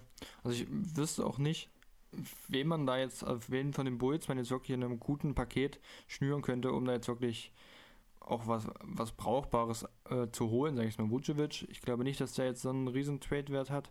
Und dann hättest du halt wirklich bloß noch irgendeinen von den Jüngeren, halt Patrick Williams beispielsweise. Den willst du aber nicht freiwillig abgeben. Ich weiß gerade nicht, wie es mit den Picks aussieht, aber das sah es ja jetzt, oder sieht es ja jetzt auch eher mau aus bei den Bulls. Also, ich hatte schon zu Saisonbeginn Fragezeichen, die haben sich jetzt eigentlich nur noch verstärkt. Also ich weiß auch nicht, was da mit dem Bulls-Team, was man da jetzt wirklich machen kann. Ein defensiv starker Big muss jetzt irgendwie eine Offseason her. Aller, aller spätestens zur Trading-Deadline halt dann. Ah, ich habe auch echt keine Ahnung, wen. Weil, wie gesagt, vom, vom, also, du hast keinen, keinen guten Trade-Asset, den du auch wirklich abgeben möchtest, sage ich mal so wollte gerade sagen, Assets hast du eigentlich in dem Kader, finde ich, genug, aber das sind halt die Spieler, die du auf jeden Fall behalten willst. Sei es ein Ayo, sei es ein Patrick Williams. Die Frage ist, wie hoch ist der Wert von Kobe White? Der wird ja eigentlich aktiv angeboten. Allerdings ist Kobe ja auch bloß 22 Jahre alt. Also, das ist schon so ein bisschen schwierig. Auch wenn man auf das Salary Sheet guckt, also die Bulls sind jetzt für, für die kommende Saison sind sie jetzt schon bei über 100 Millionen in Salaries. Und da sind so Jungs wie Derrick Jones Jr. und Troy Brown, die man ja eventuell halten wollen würde, sind da nicht mit dabei. Und vor allem ist da Levine noch nicht mit dabei. Und Levine wird e-, egal wie das jetzt ausgeht in der Offseason, ich denke, Levine wird deutlich mehr als die 19,5 Millionen verdienen, die er in diesem Jahr verdient hat. Und das ist die Frage. Dann ist wahrscheinlich ein, ein Sign-and-Trade für Levine, ist das sogar die beste Option, sich irgendwie den Kader umzukrempeln, je nachdem, ob er bleiben will oder nicht. Aber ich denke, wenn er bleiben will, dann hältst du ihn als, als Chicago. Dann wird es halt sehr schnell sehr eng, auch, auch finanziell. Und ja, ich, ich sehe auch nicht, wo, wo da die großen, also ich glaube auch durch, die, durch den, den Sign-and-Trade mit äh, DeRozan und den Trade für Vucevic hat man ja quasi alle seine Picks rausgepfeffert genau. für zwei Spieler, die jetzt in den Playoffs mal wieder underperformed haben. Ja, ich, ich wüsste jetzt auch nicht genau, wie man, wie man aus dieser Sackgasse wieder rauskommt. Das ist ja eigentlich genau das, was man schon bei dem Wu-Stil gesagt hat, dass man sich genau dort rein manövriert. Danach war ja diese ganze Sache um The Rosen, da muss ich immer wieder an Nico seine Döner-Analogie denken, die er rausgehauen hatte. Ähm, schwierig, du hast gerade den Silent Trade um, um Levine angesprochen, wird wahrscheinlich das sinnvollste sein vom Prinzip her. Aber ich würde sogar fast sagen, dass Levine die erste Unterschrift der Offseason sein wird mit dem Supermax-Deal und dann ist alles dicht. Und dann weiß ich weder vor noch zurück. Also wenn sie wirklich Levine halten, wovon ich eigentlich auch ausgehe, ich glaube, dann sind sie wirklich gegen die Wand. Also dann gibt es da kein Vor, kein Zurück mehr. Äh, dann müsstest du wahrscheinlich so viele kleinere Trades machen, um vielleicht auch weil ein paar Picks ranzuholen, die du dann in einem anderen möglichen Trade dann äh, irgendwie benutzen kannst. Aber ich, also wenn die jetzt wirklich Levine da diesen Max anbieten, dann sehe ich wirklich relativ schwarz für die Bulls. Also ich sehe da kein, kein wirkliches Weiterkommen. Kann er denn Stand jetzt schon einen Supermax unterschreiben oder muss er dafür All-NBA schaffen dieses Jahr? Wisst ihr das zufällig? Ähm, es hieß doch die ganze Zeit, dass es bei ihm um den Supermax geht. Ich glaube, das ist jetzt schon möglich, wenn ich mich nicht ganz täusche. Aber. Er ist auf jeden Fall unrestricted. Also, wenn er tatsächlich äh, sich dagegen entscheidet, ähm, hier 212 Millionen Max-Contract ist hier die, die Rede. Für die nächsten fünf Jahre, wenn ich es gerade richtig sehe. Dann dürfte ja. es ja kein Supermax sein. Genau, wäre es Max, aber eben trotzdem mit einem mit durchschnittlichen Jahresgehalt von 42,4. Also das wäre, ja, es würde diesen, also es würde die, die Payroll der, der Bulls noch komplizierter machen. Auch wenn ja, auch wenn es von den Spielertypen ein bisschen anders aussieht, aber ich sehe irgendwie, wenn das wirklich passieren sollte mit Levine, kann man Vergleiche danach, vor allem vielleicht so in zwei Jahren zu den Orlando Magic ziehen, die prinzipiell immer in die Playoffs knapp reingekommen sind und prinzipiell immer in der ersten Runde gescheitert sind, indem sie Game One gewonnen haben und danach vier Spiele in Folge verloren haben. Irgendwie sehe ich da Parallelen hochkommen und nicht bloß, weil da Nikola Vucevic im Kader steht. Richtig. Und das also das war ja schon, wie du vorher gesagt hast, bei dem, bei dem Vucevic-Deal und auch bei dem DeRozan Sign and Trade, das war ja schon damals das, was man bemängelt hat. Also wir, man war sich ja einig, okay, die Bulls werden dadurch einen Schritt nach vorne machen, sie werden wieder relevant, sie spielen um die Playoffs mit. Dann gab es ja sogar Anfang der Saison eine ziemliche Euphoriewelle.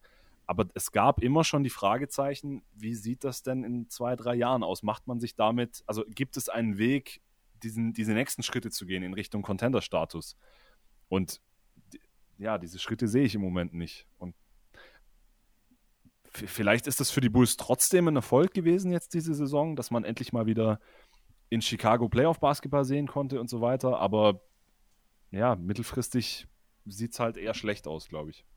Sehe ich halt auch so. Das Ding ist halt, ich habe ja mit Chris letzte Woche auch drüber geredet und also es war halt im Zuge dieser Gobert-Diskussion ist das entstanden, ähm, dass ja der Anspruch der Bulls jetzt schon eigentlich nochmal höher sein müsste aufgrund, dass man diese Saison eigentlich prinzipiell auf Platz 1 verbracht hat, bis die ganzen Verletzungen kamen und danach abgestiegen sind.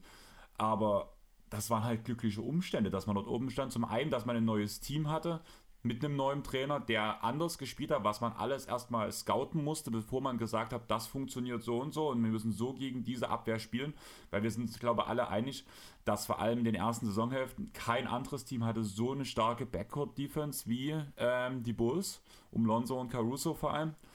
Und es hat halt einfach geklickt und es war sehr schwierig für alle Teams dagegen erstmal zu halten, auch wegen dieser starken Hedging-Defense der Spieler.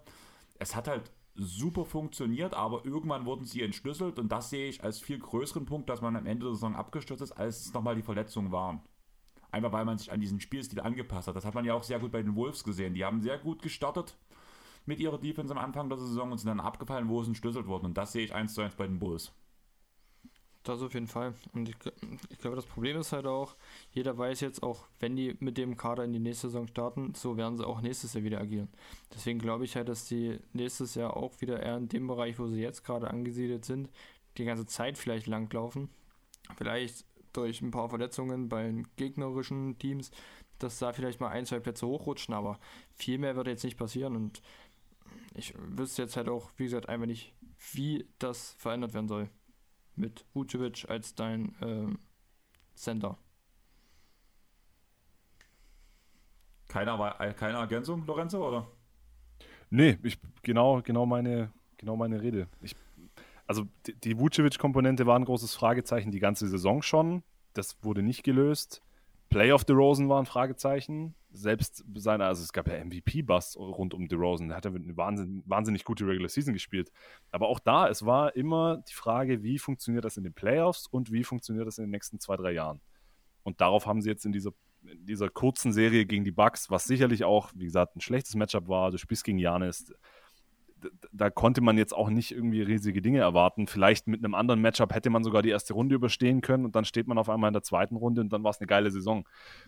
Auch ja, aber es, es sind mehr, mehr Fragen als Antworten. Und ich sehe jetzt nicht einen Weg, wie man viele dieser Fragen schnell beantworten kann.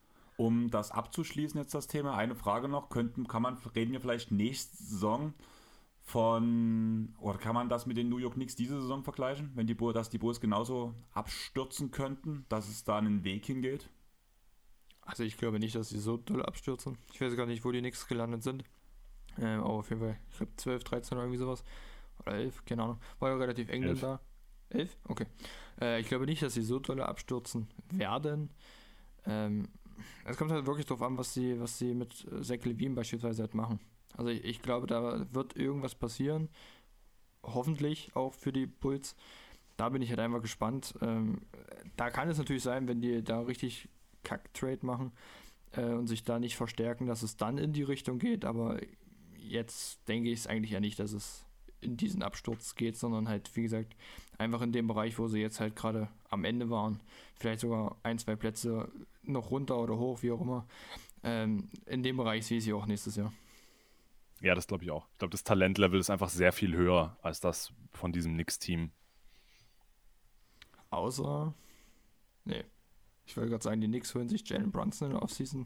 Dann kann es auch sein, dass, dass die Knicks vor den Bulls landen. Ja, diese Fanbrille schon wieder, das geht, das geht mir auf den Sack gerade, deswegen gehen wir direkt zur nächsten Serie. Da würde ich sagen, wir kommen jetzt zur knappesten, eindeutigen Serie der ganzen Playoffs. 4-0 für die Celtics, aber jedes Spiel eng und mega beeindruckend zu gucken. Einfach ja, wir können ja die Headline mal aufgreifen, die auf ein paar Medien ähm, publiziert wurde. Ist, hat Tate Kevin Durant jetzt überholt? Wollen wir eindeutig sagen, nein? Also ich bin ja. bei Nein. als, äh, als Performer in den diesjährigen Playoffs, ja. Als Spieler, nein. Richtig. Also dem stimme ich auch komplett zu. Also KD ist halt immer noch eine Nummer für sich. Tatum, klar, übel krasse Serie, 29,5 Punkte, 7 Assists. Das ist stark. Aber an KD kommt er noch nicht ran. Man muss halt wirklich sagen, dass das komplette Boston oder diese 4-0-Serie eine Kollektivleistung der Celtics war, während halt die Brooklyn Nets die ganze Zeit auf Isoball gegangen sind. Da war ganz, ganz wenig Spielzüge, individuelle Adjustments drin. Auch von der Bank von Nash kam nicht viel, wo man halt auch sagen kann, gerade nach den Aussagen von Calvi nach dem Spiel, wie viel kann sich Nash dort durchsetzen? Ist er vielleicht wirklich eher der Coach, der dort für die gute Stimmung sorgt, während halt versucht wird, sehr viel über ISOs zu gehen? Während bei den Celtics halt das wirklich eine kollektive Teamleistung ist, da muss ich am ehesten daran denken, wie Game One gewonnen wurde das war eigentlich dieser Fall, wo man halt gesagt, oder diese Spielsituation, dieser letzte Spielzug, dieser Game Winner von Jason Tatum, hat für mich symbolisch für die gesamte Serie entstanden, weil die Defense der Netz komplett kollabiert ist. Vorher hat man einen Stop geholt durch eine gute Abwehrleistung und danach ist der Ball einmal durch die gesamten Reihen der Celtics gelaufen, bis Tatum diesen, Fre diesen Layup nach dem Spin-Move gegen Kyrie hatte. Das ist für mich eigentlich wirklich so das beste Beispiel, wie man diese Serie mit einem Spielzug beschreiben konnte. Ja. Ja, äh, vor allem, also ich würde vielleicht als, als bessere Beispiele äh, die ein oder andere Possession, in der Kevin Durant einfach komplett abgekocht wurde von der Celtics Defense. Also das, das hatten wir, also ich, ich hatte die, die Celtics in sechs vor der Serie. Ich war mir relativ sicher, dass sie das Ding holen würden. Aber in dieser, also erstens durch den Sweep und zweitens, wie man Kevin Durant, das hatten wir ja alle nicht für möglich gehalten, dass man den so verteidigen kann. Das war einfach unglaublich. Und ja, bei den, bei den Nets hat einfach viel gefehlt. Selbst so ein Spiel 1, wo Kyrie komplett äh, explodiert, konnte man am Ende nicht gewinnen. Es war zu wenig Hilfe für die beiden Stars. Auch der Approach, wie du gesagt hast, es war zu viel Isoball.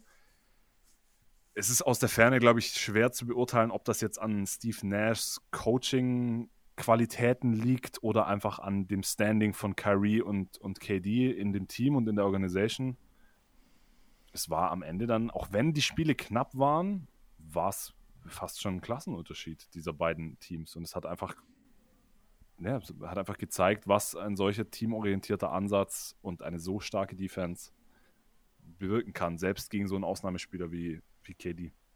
Ich finde halt aber auch, dass einige Spieler bei den Celtics halt nochmal eine Stufe draufgelegt haben im Vergleich zur Regular Season. Am ehesten muss ich da wirklich an den El Horford denken, wo mir alle während der Saison schon gesagt haben, der Typ ist in den Jungbrunnen gefallen und spielt auf einmal wieder wie in, fast zu seinen besten Zeiten. Gerade in dieser diese Playoff-Performances von ihm, muss ich sagen, zumindest defensiv gesehen, da war er so gut wie in seinen besten Zeiten. Also Al Horford, was der, der hat nach Switches, ist er vor Kyrie geblieben. Meine Güte, welcher Big Man kann das? Und welcher gefühlt 100-jährige Big Man kann das? Also ich war halt extrem beeindruckt, vor allem, wie, wie, wie wir das schon die ganze Zeit sagen, beziehungsweise wie jeder davon redet. Bei den Celtics läuft alles über die Defense und die zwei Jays schmeißen in Anführungsstrichen die Offense gerade halt Tatum ist halt diese Playoffs unglaublich. Aber im Großen und Ganzen läuft das alles über eine Teamleistung.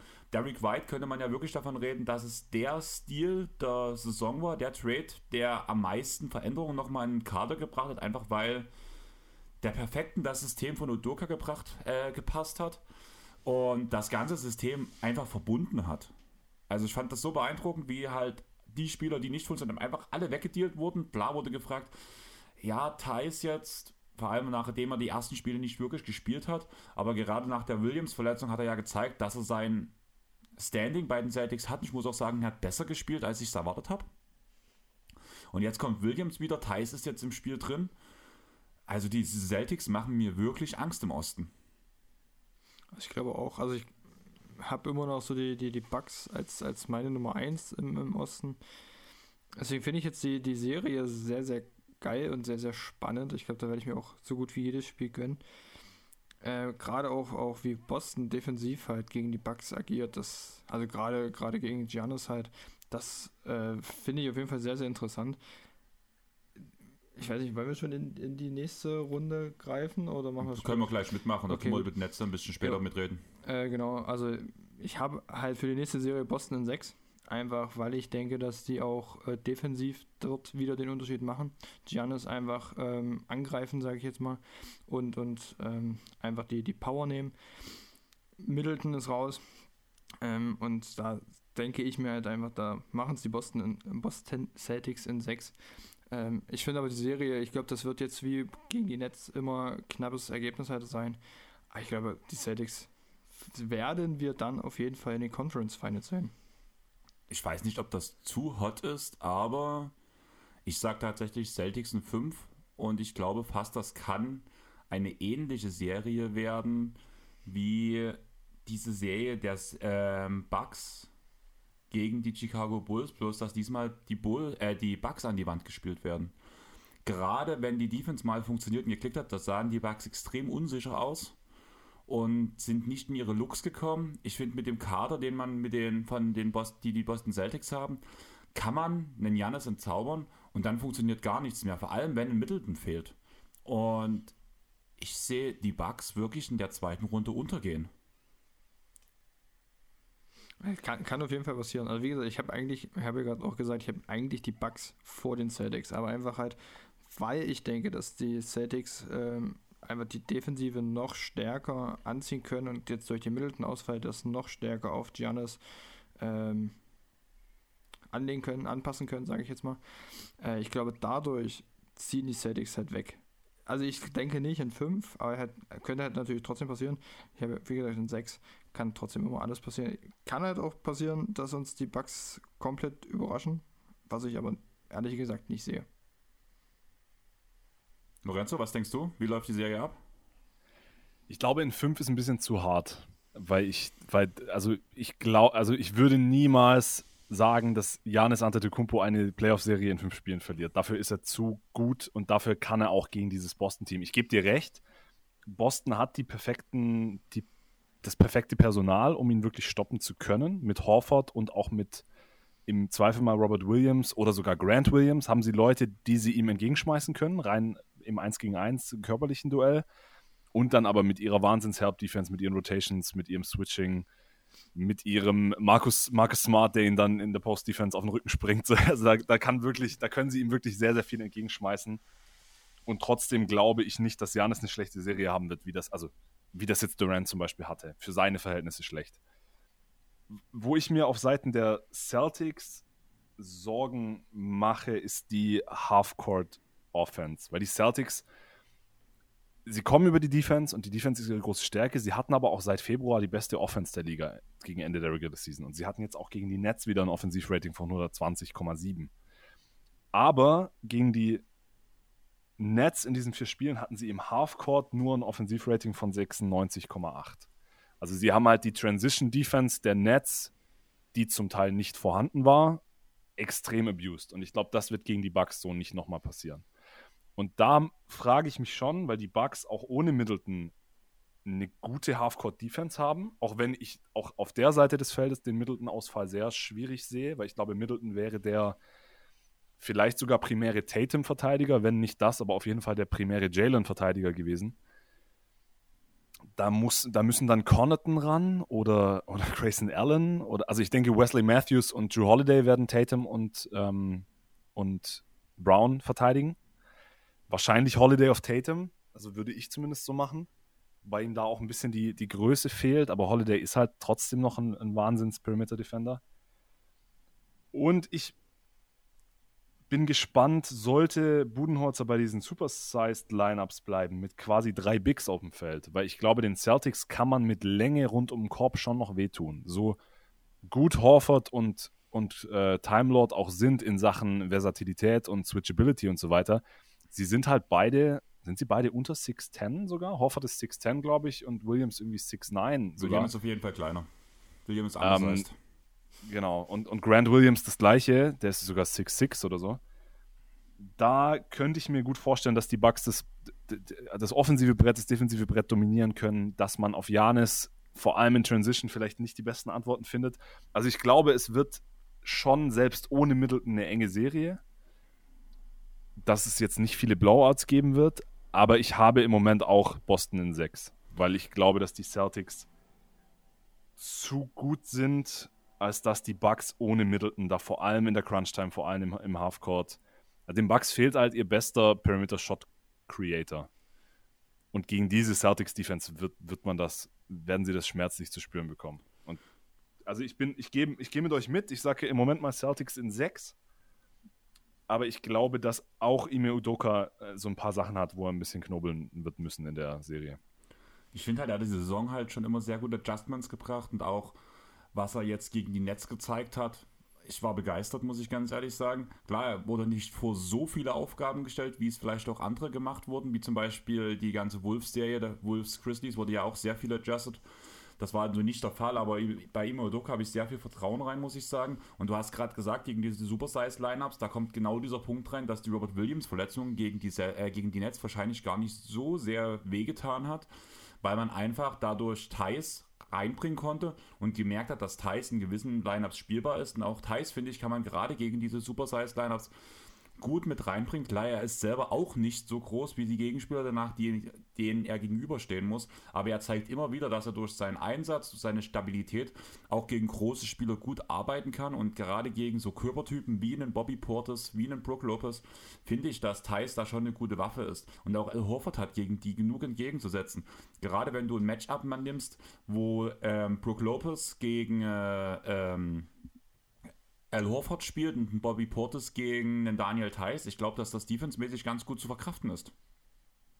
Was man, was man noch dazu sagen muss, was ein großer Punkt ist, den ich mir notiert habe, der, der defensive Gameplan der Bucks basiert ja schon auf Jahren sehr darauf, dass man den Gegner zu Dreiern einlädt, beziehungsweise die Rollenspieler des Gegners zu Dreiern einlädt und die Zone dicht macht. Und die Celtics haben mit so Leuten wie, wie Derek White, auch mit so Leuten wie Smart, Horford, haben sie zwar Leute, die den Dreier an, an guten Tagen sehr gut treffen können, die aber ziemlich streaky sind. Und wenn es dann in, in ein, zwei, drei Games passiert, dass die Rollenspieler ihre Dreier nicht gut treffen und auch Jalen und Jason sind jetzt nicht die, die Knockdown-Shooter vor dem Herrn. Also die, die Celtics waren in der Regular Season in Sachen Three-Point-Frequency auf Platz 10 und in Accuracy auf Platz 13.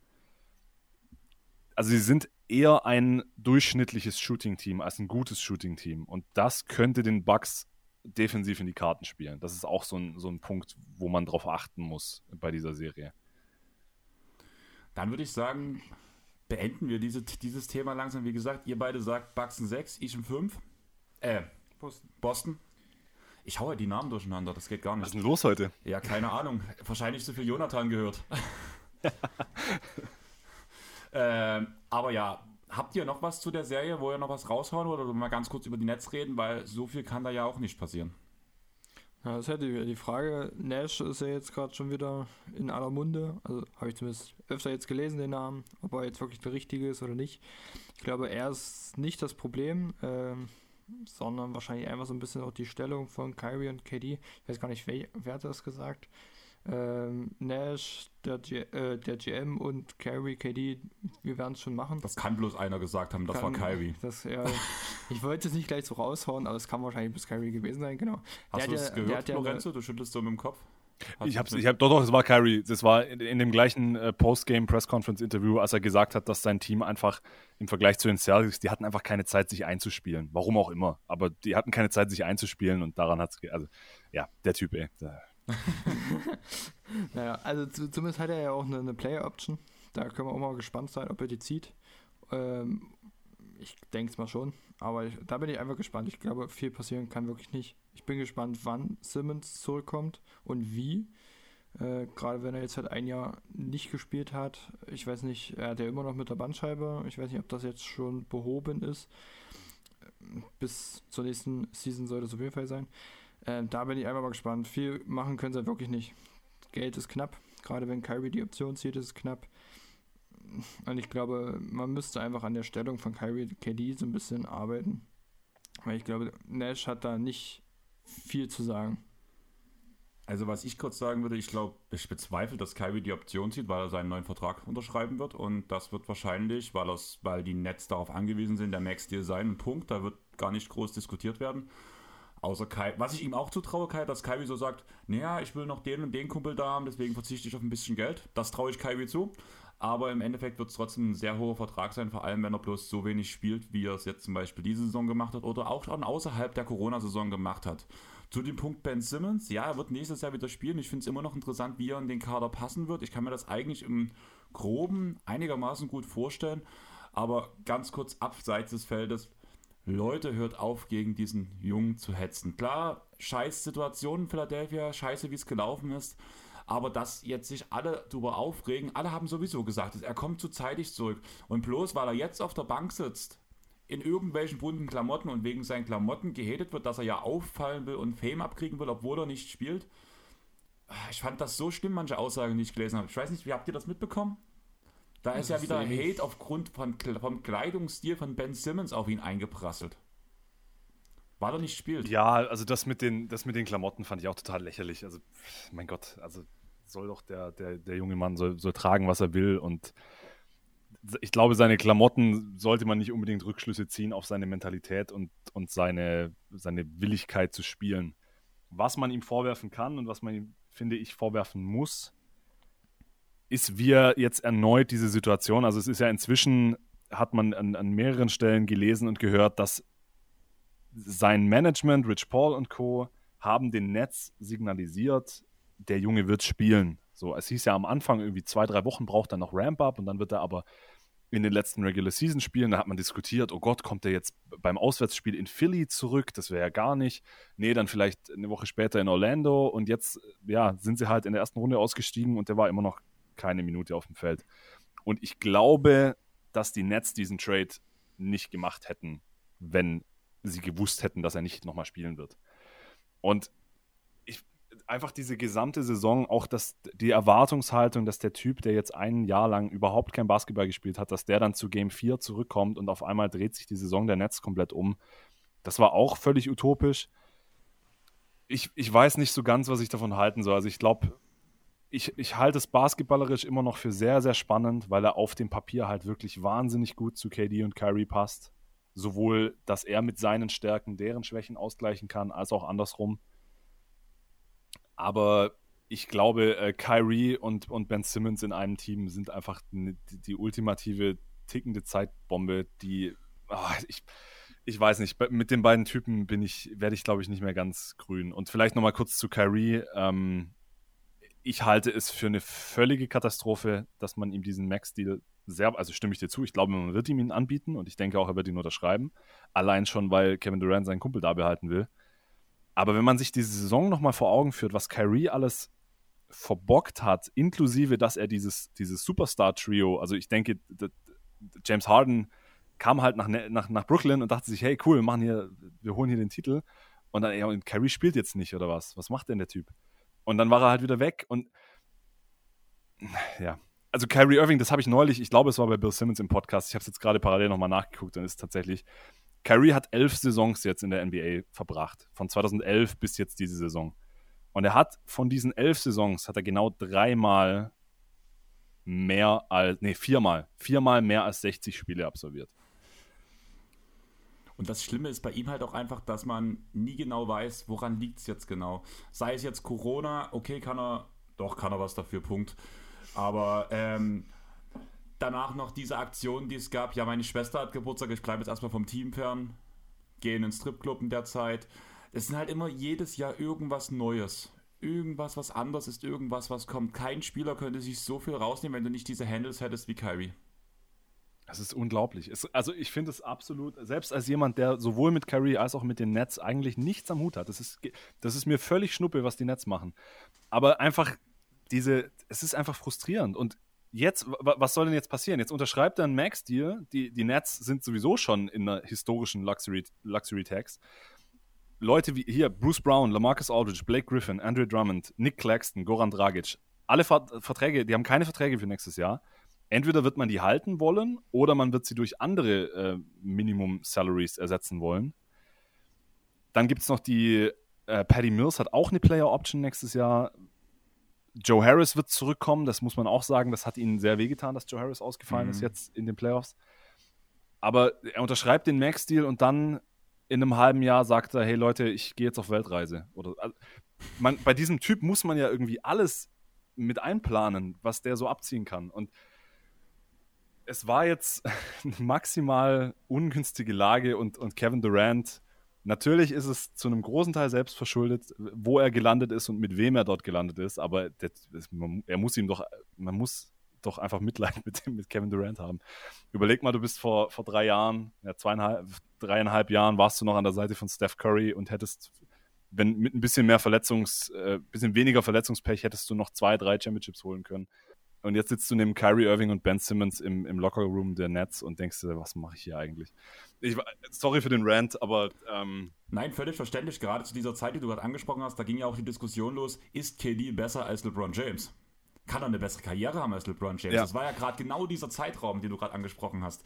Wenn man sich das zu, äh, vor die Augen führt, zu dem, was jetzt hat, mit dem ganzen Twitter-Beef, der zwischendurch noch gekommen ist, wie er auch seine Karriere in eine gewisse Nische reingesteuert hat bewusst reingesteuert hat, kann man sagen, weil er halt andere Vorteile gesehen hat, die halt bloß er gesehen hat. Aber, oder zumindest, okay, die Vorteile haben alle gesehen, aber die Risiken waren halt einfach zu groß. Was halt alles schief gehen konnte. Und das sehe ich halt gerade als großen Punkt. Eine Sache, weil du hast gerade die ganzen Namen angesprochen, ich muss es bloß kurz erwähnen. Blake Griffin hat einen Post eines Clippers-Fans geliked, wo er, wo dieser Clippers-Fan geschrieben hat, Blake, was hältst du davon, wenn du nächstes Jahr wieder zu uns, zu den Clippers kommst und danach deine Karriere danach langsam bei uns ausklingen lässt? Und das hat Blake Griffin geliked. Da ist eine riesen Bombe hochgegangen im ganzen Clippers Fanclub und sowas, diese Clippers Die Hard Fangruppe auf Facebook. Also das wurde zehnmal repostet und auf retweetet. Ich würde mich freuen, wenn Blake zurückkommt, aber so den großen Boom sollte es dann auch nicht machen. Ich wollte es bloß mal kurz erzählt haben, weil das war fast eine ganze Woche das Highlight, weil wenn man halt nicht in Playoffs spielt, tut man sich mit Likes von Blake Griffin auseinandersetzen. Ganz wichtig als Clippers-Fan. du wolltest halt auch irgendwie die Clippers auch mal irgendwie in die Playoffs dieses Jahr packen. Wir verstehen. Was? Also, ja, ich bin das. Man kann auch mal ein Jahr Playoff-Pause machen, wenn man danach nächstes Jahr wieder in der ersten Runde nach die Mavs wieder rausschmeißt, bin ich ja zufrieden. Aber ja, wollen wir mal in den Westen springen, weil wir sind bei anderthalb Stunden, haben vorher eine kleine, haben kurz eine kleine Pause gemacht, aber ich würde sagen, wir haben ja noch ein bisschen was vor und wir springen zum 1-8-Matchup der Phoenix Suns gegen die New Orleans Pelicans, was die Phoenix Suns 4-2 verloren haben, aber gewonnen. Äh, gewonnen. Oh, was ist denn heute los? Das geht ja mal gar nicht. Ähm, Devin Booker hat ein paar Spiele verpasst. Das ist wahrscheinlich auch der Grund, warum zumindest das zweite Spiel gewonnen wurde, beziehungsweise das erste war ja das Verletzungsspiel von Devin Booker, wo die Pelicans auch erst Oberwasser bekommen haben, wo er rausgefallen ist. Was machen wir mit Chris Paul, ist meine große Frage. Er hat gezeigt, dass er selbst gegen so ein Team wie die Pelicans ab und zu Probleme haben kann, bis er sein 14 aus 14 Spiel gemacht hat. Ähm, ich habe mir bei, bei den Suns genau einen Satz aufgeschrieben: Contender-Status hängt von Bookers Gesundheit ab. Chris Paul, ja, gut, er hatte jetzt ein, zwei Spiele, wo er irgendwie nicht ganz auf seinem, auf seinem äh, Point Guard-Level war, aber dann halt auch ein perfektes Spiel. Äh, ich glaube, Chris Paul ist genau der, der er ist und ich glaube, darin wird sich auch in dem Laufe der weiteren Serien jetzt nichts ändern. Wenn Booker bei 100% ist, sind die Suns für mich weiterhin der ganz klare Favorit im Westen. Da hat sich jetzt auch durch den Aufschwung der Warriors nichts dran geändert. Die Mavericks sind gefährlich, aber es, es hängt an Bookers Wade. Erinnert ihr euch noch an, an Michael Ballacks Wade? Ja. Die Wade der Nation? Also Booker ist irgendwie so die, die Wade Arizonas oder so. Michael Ballack war jetzt bei Vox bei der Höhle der Löwen. Es bloß mal Verdammt. erwähnt. Ich weiß nicht, was er vorgestellt hat, aber das habe ich gestern gelesen. Und irgendwas komisches ist passiert, aber ich weiß nicht was. Ich habe mir den Artikel nicht durchgelesen. Es war eine Überschrift, die ich gesehen habe. Okay. Aber ja, die Nation ist bei der Höhle der Löwen. Ja, jedenfalls, ähm, also wenn Booker, Booker bei 100% ist, dann haben mir die Suns bislang nichts gezeigt, dass ich sie von diesem, äh, in meinem imaginären Power-Ranking ähm, irgendwie von, von der 1 runterholen würde. Und deswegen, wenn nicht, dann wird es, glaube ich, schwierig. Vielleicht jetzt schon gegen die, gegen die Mavs, spätestens dann gegen die Warriors. Dann, dann wird es eng, aber ansonsten sind für mich die, die Suns immer noch der relativ klare Finals-Favorit. Ähm, geht mir sehr ähnlich, aber du hast gerade schon gesagt, Chris Paul ist Chris Paul. Das heißt auch, Chris Paul verletzt sich diese Playoffs nochmal. Was wäre Hoffentlich dann, nicht. Was wäre dann, wenn Chris Paul sich verletzt? Ich gebe dir hundertprozentig recht, die Meisterschaft steht und fällt mit Devin Booker, weil er einfach diese Saison der klar bessere Spieler ist. Aber ich würde sagen, so ein Auswahl von Chris Paul, vor allem wenn es gegen die Golden State Warriors passiert, das könnte, ist genauso der Untergang. Ja. Also, Absolut. gut, da sind wir uns da einig, weil ich hab, da war ich gerade so ein bisschen unsicher, wie du das halt siehst. Aber Nee, klar, also Bookers Gesundheit meine ich nur, weil er eben jetzt angeschlagen ist und weil ja Wadenverletzungen immer schwierig sind und immer man nicht so ganz genau weiß, ob das nochmal aufbrechen kann oder nicht. Ich gehe natürlich davon aus, dass, dass Paul gesund bleibt. Wenn das nicht der Fall ist, dann ähnlich. Also auch ohne Okay. Chris Paul ähm, sieht es sehr, sehr schwierig aus gegen die Warriors. Ähm, aber ich hoffe jetzt einfach mal, wir haben jetzt in diesen Playoffs schon genug Verletzungen erlebt. Ähm, da ich bin jetzt einfach mal optimistisch, äh, klopf auf Holz und sage, da kommt jetzt nicht noch was Großes bei Paul dazu. Auch wenn man das bei ihm natürlich mehr befürchten muss als bei anderen Stars.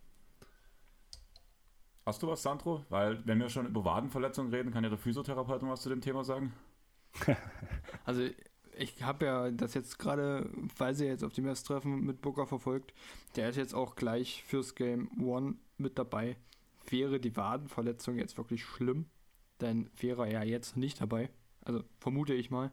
Dann wäre er mindestens für, fürs erste Spiel noch als fraglich oder sowas oder als out gelistet. Also ich denke, das sollte jetzt äh, dann auch gut sein. Wadenverletzung ist ja auch immer sehr unterschiedlich. Muss man natürlich aufpassen. Luca war jetzt auch drei Spiele raus mit einer Wadenverletzung. Es reicht wahrscheinlich. Man muss halt schauen, ähm, wie sehr sich die Wade entwickelt hat. Ob jetzt halt die Spannung einfach der Wade immer noch so hoch ist, äh, dass man da jetzt Befürchtungen haben muss, dass auch die Achillessehne reißt. Das wäre jetzt wirklich der Super-GAU. Aber ich denke, wenn sie ihn jetzt direkt ins erste Spiel schmeißen, sollte er sich auf jeden Fall fit fühlen. Dann würde ich mal auf die andere Seite gehen, weil über die Phoenix Suns werden wir wahrscheinlich danach in der nächsten Runde noch mal ganz kurz reden. Aber ja, die Pelicans. Nach dem CJ McCollum-Deal ging es bergauf. Davor hat man 500er Basketball gespielt, bis auf den Saisonbeginn, wo man eigentlich den kompletten Rückstand sich eingerissen hat direkt. Zion hat kein einziges Spiel die Saison gespielt. Angeblich sollte er in einem Spiel 7 spielen. Wäre das überhaupt sinnvoll gewesen, Zion danach für ein Spiel 7 reinzubringen? Da wären wir wieder bei so einer Diskussion, wie wir es vorhin schon bei Ben Simmons hatten, ein Spieler, der über ein Jahr kein Basketball gespielt hat. Dann in die Playoffs reinzuschmeißen, in einem Spiel 7 auswärts, sinnvoll? Nein. Aber ja, ich bin echt gespannt, was aus diesem Pelicans-Team wird. Der Kader sieht vor allem offensiv sehr gut aus, auch wenn Zion zurückkommt. Allerdings schmerzt es schon, dass so ein Spieler wie Josh Hart halt einfach weggegangen ist, weil das ja schon, schon der defensiv stärkste Spieler war. Klar, man hat einen Larry Nance, aber im Großen und Ganzen finde ich diesen Kader schon sehr defense-schwach. Und ich sehe auch in den nächsten Jahren keinen Weg so richtig, dass man auch mal über die zweite Runde rauskommt, außer Zion mutiert zu einer Art Jannis und tut auf einmal sich Defense hoch schaufeln. Ich glaube, es steht und fällt mit Zion. Ähm, also ich, du hattest ja auch vorhin irgendwas mit Derek White gesagt, dass der Trade irgendwie am meisten Einfluss hatte auf ein Team. Ich finde, es war bei McCallum eigentlich noch mehr. Ähm, bin ich zumindest der Meinung. Ich hätte niemals die Pelicans vor dem Trade irgendwie in dieser Range Playoffs oder Play-ins halt gesehen. Äh, hätte auch niemals gedacht, dass sie zwei Spieler gegen die Suns holen. Ähm, muss man halt natürlich aber auch auf die Booker-Verletzung zurückziehen. Ich glaube halt wirklich, es fällt, steht und fällt mit sein, wie er nächste Saison zurückkommt. Ich hoffe, dass er dann halt auch mal eine Saison durchhält ähm, und da nicht auch verletzungsbedingt dann die Hälfte verpasst oder so. Ich glaube, wenn, wenn Zion wirklich fit ist, ähm, sich das Team gut einspielt, dann äh, können die vielleicht auch die Top 6 angreifen. Aber zweite Runde ist nächstes Jahr trotzdem vorbei. Außer die holen sich jetzt wirklich noch eine sehr, sehr gute Verstärkung, gerade defensiv halt. Neben fehlt Genau. Herb Jones natürlich, der ist auf jeden Fall defensiv sehr, sehr stark, aber daneben fehlt es halt einfach so ein bisschen. Lorenzo, was ist dein Take? Derek White beste Verpflichtung der Saison oder CJ McCallum? Boah. ähm, wenn wir, wenn wir von, von ähm, Meister Impact, also größter Impact auf einen auf ein potenzielles Meisterschaftsteam sprechen, dann natürlich Derek White. Aber im Vakuum für das jeweilige Team glaube ich tatsächlich McCallum. Also der hat da, also ohne McCallum, ohne diesen Trade wären sie, glaube ich, gar nicht erst in die Playoffs gekommen äh, und hätten auch nicht zwei Spiele gegen die Suns gewonnen, selbst mit einem angeschlagenen Booker. Also da, da muss ich schon, muss ich schon mitgehen. Ein, ein, kurzer Callback, bevor ich auch noch was zu den, zu den Pelicans loswerde. Michael Ballack stellt in der beliebten Fernsehshow Die Höhle der Löwen ein Pflanzendüngerprodukt vor. Um zu beweisen, dass es ohne Chemikalien ist, trinkt der 45-Jährige auch davon. Kann man machen. So.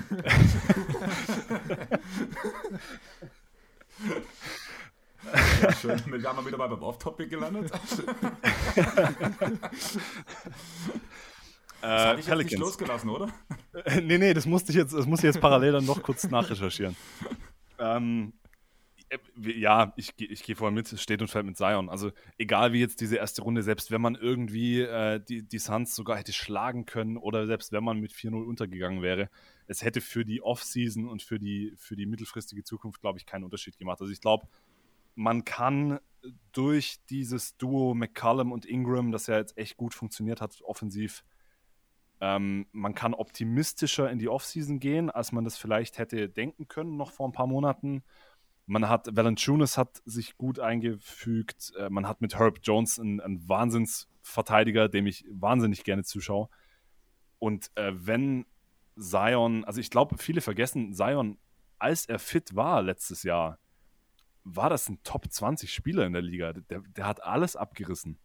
Und wenn er in dieser Form zurückkommen kann, da, das muss man stark bezweifeln, das kann man stark bezweifeln, aber wenn das so ist, wenn er jetzt wirklich in der Offseason ähm, an sich arbeitet und, äh, und Weight Watchers installiert und so, dann, also dann kann es, dann kann es ein richtiges Feuerwerk geben, glaube ich, nächstes Jahr. Man muss sich dann weiterhin Sorgen um die Defense machen, wobei ich, wobei ich glaube, mit, mit Valanciunas und Herb Jones und Larry Nance und vielleicht tatsächlich einem Zion, der ja die körperlichen Anlagen dazu hat, ein sehr guter Verteidiger zu sein, auch da könnte man Steigerungen erwarten. Willie Green hat eine richtig gute Saison gehabt als, als Rookie-Head Coach. Also ich denke, in, in New Orleans kann man bei allen Personalien, die nicht Zion Williamson heißen, sehr optimistisch sein. Und es kommt halt darauf an, fügt er sich da ein, kommt er fit zurück oder auch nicht. Und davon wird abhängen, ob die Pelicans tatsächlich die, die Top 6, Top 5 angreifen können oder ob sie wieder so in, die, in diesen Play-in-Regionen rumdümpeln und dann in der ersten Runde rausfliegen. Du hast gerade gesagt, man kann bei allen Personalien bei den Pelicans optimistisch sein. Müssen wir bei Devonta Graham optimistisch sein, dass er getradet wird? Also gerade der Impact in der Serie war ja quasi nichts. Und der Vertrag ist hoch. Man hat jetzt mit McCallum halt nochmal einen sehr guten Guard auf seiner Position bekommen. Graham ist allgemein ineffizient as fuck. Und das ist für mich der Spieler, der irgendwie gedealt werden muss und wo man sich vielleicht wirklich durch diesen Spieler ein defensives Upgrade holen kann. Die Frage ist, was muss man zusätzlich dranhängen? Und wird man ihn überhaupt los? Er hat erst den großen Vertrag unterschrieben, man hat für ihn einen First-Round-Pick bezahlt, muss man ganz ehrlich sagen, nach Charlotte. Dafür, dass er in den Playoffs sieben Minuten gespielt hat im Schnitt. Ja, das stimmt. Also da, das durch den McCollum-Deal ist jetzt Graham halt wirklich sehr redundant geworden. Ich glaube aber, dass man ihn loskriegt. Also er ist halt, er ist 27, er ist ja dann trotz seiner, seiner Schwächen jetzt gerade, ist er trotzdem noch ein, ein ganz guter Pick-and-Roll-Creator, kann mal, kann mal heiß laufen und er verdient 11 Millionen, das ist jetzt auch kein, kein astronomisches Gehalt, nächstes Jahr 11,5. 11, ich glaube schon, dass man den in, in einem Deal losbekommen kann. Vielleicht an irgendein, irgendein Tanking-Team muss man dann noch einen Pick dazu bezahlen. Das würde natürlich diesen Sign-and-Trade sehr, sehr suboptimal machen im Rückblick, aber ich glaube, das wird jetzt auch nicht unbedingt den, den Pelicans das Genick brechen. Die Frage ist eher, was macht man mit, mit José Alvarado? Weil der, ähm, der wann gibt man ihm seine Supermax Extension? Wenn er nächste Saison gezeigt hat, ob er wirklich das konstant bringen kann, nachdem alle wissen mittlerweile und Chris Paul es ihm eindeutig gezeigt hat, dass das jetzt mit seinen Stils von hinten nicht mehr funktioniert. Aber das war, das, solche Dinge machen mich einfach glücklich. So, natürlich die, die großen Storylines und die, und wer sind die Contender und so weiter. Aber dann auch einfach mal José Alvarado mit Stils von hinten. So, solche, sowas, sowas, bei sowas geht einem doch das NBA-Nerd-Herz auf. Amir Coffee diese Saison von dem Jungen, ich war einfach glücklich. Das war so. Und Jackson Hayes ist bei den Pelicans auf einmal wieder ein, ein wertvoller Rotationsspieler. Sie haben ja angefangen, diese Double-Big-Lineups zu spielen mhm. mit, mit Valanciunas und Hayes, was auch echt gut funktioniert hat in der Regular Season. Ähm, also, wie gesagt, ich glaube, die, die Pelicans ähm, können sehr zufrieden sein mit dem Ende dieser Saison und mit den Aussichten. Aber ja, alles hängt an Zion. Dann würde ich sagen, springen wir die nächste zur nächsten Runde und da hat wahrscheinlich Sandro ein bisschen mehr zu erzählen oder zum nächsten Spiel. Dallas gegen Utah ging 4-2 an Dallas aus. Und ich würde sagen, wenn wir jetzt schon mal einen Experten hier da haben zu dem Team, dann kannst du ja mal so ein bisschen aus dem Nähkästchen plaudern. Was soll ich dir denn aus dem Nähkästchen plaudern? Was in der Serie passiert ist, wie Luca zurückgekommen ist, warum Luca, warum man nach der Rückkehr von Luca direkt ein Spiel verloren hat. Davon bin ich eigentlich sogar fast ausgegangen. Wie, wie überrascht du warst, dass der Game Winner von Mitchell auf Gobert gespielt wurde? Ja, also ich, ich erzähle erstmal kurz was, was Positives, bevor ich zu den Jazz komme. Ähm, also mich hat es auf jeden Fall überrascht. Da, äh, also, was heißt überrascht? Äh, aber ich fand es auf jeden Fall sehr, sehr cool, dass Jalen Brunson jetzt endlich mal seine, seine Zeit bekommen hat. Gerade im, im zweiten Spiel mit den 41 Punkten. Es wurde auch endlich mal Zeit, dass er die Aufmerksamkeit bekommen hat. Ähm, ich fand es ein bisschen, was ich schade fand, war Spencer Dinwiddie. Den fand ich jetzt in dieser Serie nicht so ausschlaggebend, wie es erhofft hatte. Gerade halt mit dem Luca-Ausfall. Da hatte ich mir eigentlich mehr von ihm erwartet. Äh, Gerade seine Dreier waren sehr inkonstant. Am Ende der Serie 29% von der, vom Perimeter ist einfach zu wenig gewesen von ihm. Ähm, war natürlich halt aber auch ein anderes Spielsystem ohne Luca. Muss man ja einfach mal einfach so sagen dass das System der Mavs auf Luca ausgelegt ist. Ähm, was dem Mavs auf jeden Fall in die Karten gespielt hat, war halt, dass überhaupt keine Guard-Verteidigung der Jazz stattgefunden hat. Dass halt wirklich eigentlich nur Rudy Gobert verteidigt hat. Das hat natürlich auf jeden Fall die Mavs reingespielt. Gerade halt auch, um den Ausfall von Luca zu kompensieren, war es sehr gut, dass sie auch von der, von den, na, vom, vom Perimeter gut getroffen haben. Ja, das, die Defensive der Mavs hat halt auch einfach den Unterschied gemacht. Äh, muss man einfach sagen, hat mich dieses Jahr schon die ganze Zeit überrascht. Diese Playoffs waren einfach, also laut NBA.com, äh, defensive Rating von 108,4. Damit das fünftbeste in, der ganzen, äh, in den ganzen Playoffs bisher. Das muss man einfach sagen, das hat mich überrascht. Ähm, dadurch konnte man halt den, den Ausfall von Luca auch gut kompensieren. Man muss halt wirklich sagen, dass ähm, vor allem die Spiele ohne Luca, du hast jetzt Brunson angesprochen, zum einen würde mich an deiner Stelle nicht freuen, dass er so krass performt hat, einfach weil der Vertrag jetzt doch wesentlich teurer wird, als es wahrscheinlich vor den Playoffs war. Und ich glaube sogar, Brunson ist einer der Spieler, der in der Off-Season einen sehr hohen Vertrag bekommt, den er nie erfüllen wird. Kann ich, kann ich mir bei ihm sehr gut vorstellen, weil er einfach komplett overpaid wird. Einfach weil diese Serie perfekt für Brunson war. Also das Matchup, egal gegen welchen Verteidiger der Jazz, war einfach. Es gab hier nichts Besseres. Also das war gefundenes Fressen für einen Spieler wie ihn. Und selbst Spieler wie Mitchell, die die Anlagen haben, gut zu verteidigen, die haben ja blöd gesagt ein Torero gespielt und danach das rote Tuch durchgeschwungen, als, als Brunson durchgerannt ist. Also ich war ent extrem enttäuscht von den Jazz ich habe mehr erwartet. Ich habe ja danach der Doncic-Verletzung sogar gesagt, Utah in 6. Aber ja, also ich weiß auch nicht, was ich aus dem Utah-Team machen soll. Also wir haben ja gerade ein bisschen aufgehört, Gobert anzubieten. Eigentlich könnte man es direkt weitermachen. Dallas ist doch an Gobert interessiert, habe ich gehört. Das war so klar, dass du dieses Thema aufbringst. Na klar. Ähm, äh, ja, ich, ich könnte mir jetzt in, in Dallas nicht wirklich vorstellen, beziehungsweise wüsste ich nicht, wie, also wen Judah dafür aufnehmen würde. Ähm, Dwight Powell würde ich auf jeden Fall abgeben. Der hatte jetzt äh, in dieser Serie auch überhaupt keinen Einfluss. Äh, hat auch relativ wenig gespielt, unter, unter 20 Minuten, äh, 18 Minuten gerade mal. Maxi hat, hat gut äh, performt. Ich glaube, das war im zweiten oder dritten Spiel, wo er 8 von 8 oder sowas getroffen hat bei den Dreiern. Äh, das war sehr, sehr gut. Aber ich wüsste nicht, wen die Jazz annehmen würden von den Mavs. An sich hätte ich jetzt nichts dagegen, ähm, obwohl halt Rudy gerade in den Playoffs leicht auszuspielen ist. Gerade halt von den kleinen Guards. Also Bronson hat ihn ja öfter mal zum Tänzchen eingeladen. Ist aber auch nicht seine Aufgabe, das zu verteidigen. Ja, das auf jeden Fall. Also. Aber wenn es dann halt mal dazu kommt, steht er halt auch blöd da, sage ich jetzt einfach mal. Und, und das kannst du dann halt auch in den Playoffs gut ausnutzen, äh, wenn du dann halt gute, wendige athletische Guards halt mit Wurf hast. Das ist halt so ein bisschen das, das Problem. Dallas muss sich weiterhin auf der Center-Position verbessern. Dwight Powell darf nicht dein erster Center sein, ein Starting Center sein, wenn du in den Playoffs Erfolg haben möchtest. Zweiter von mir aus, okay. Aber da muss auf jeden Fall irgendwas auf der Center-Position passieren. Aber ich sehe nicht Gobert als jetzt diesen Spieler, der jetzt die ganzen Probleme beheben würde wenn ich 1 zu 1 Gobert gegen ähm, Powell traden könnte, würde ich sagen, würde es schon die Probleme beheben, weil dann behältst du einen Reggie Bullock, du behältst einen Donovan Finney-Smith, du hast, du behältst deine Perimeter-Defense, die ja das Problem der Jazz sind, warum Gobert in diese Situation gedrängt wird, dass er halt nicht funktioniert. Das Ding ist, wenn du mit den Jazz einen Trade machen wirst, werden die darauf bestehen, einen Finney Smith mitzunehmen, einen Reggie Bullock mitzukriegen, vielleicht sogar einen Maxi Kleber und so weiter. Und im Idealfall wird danach Powell trotzdem noch bei euch spielen und es wird ein Riesenproblem geben, denke ich.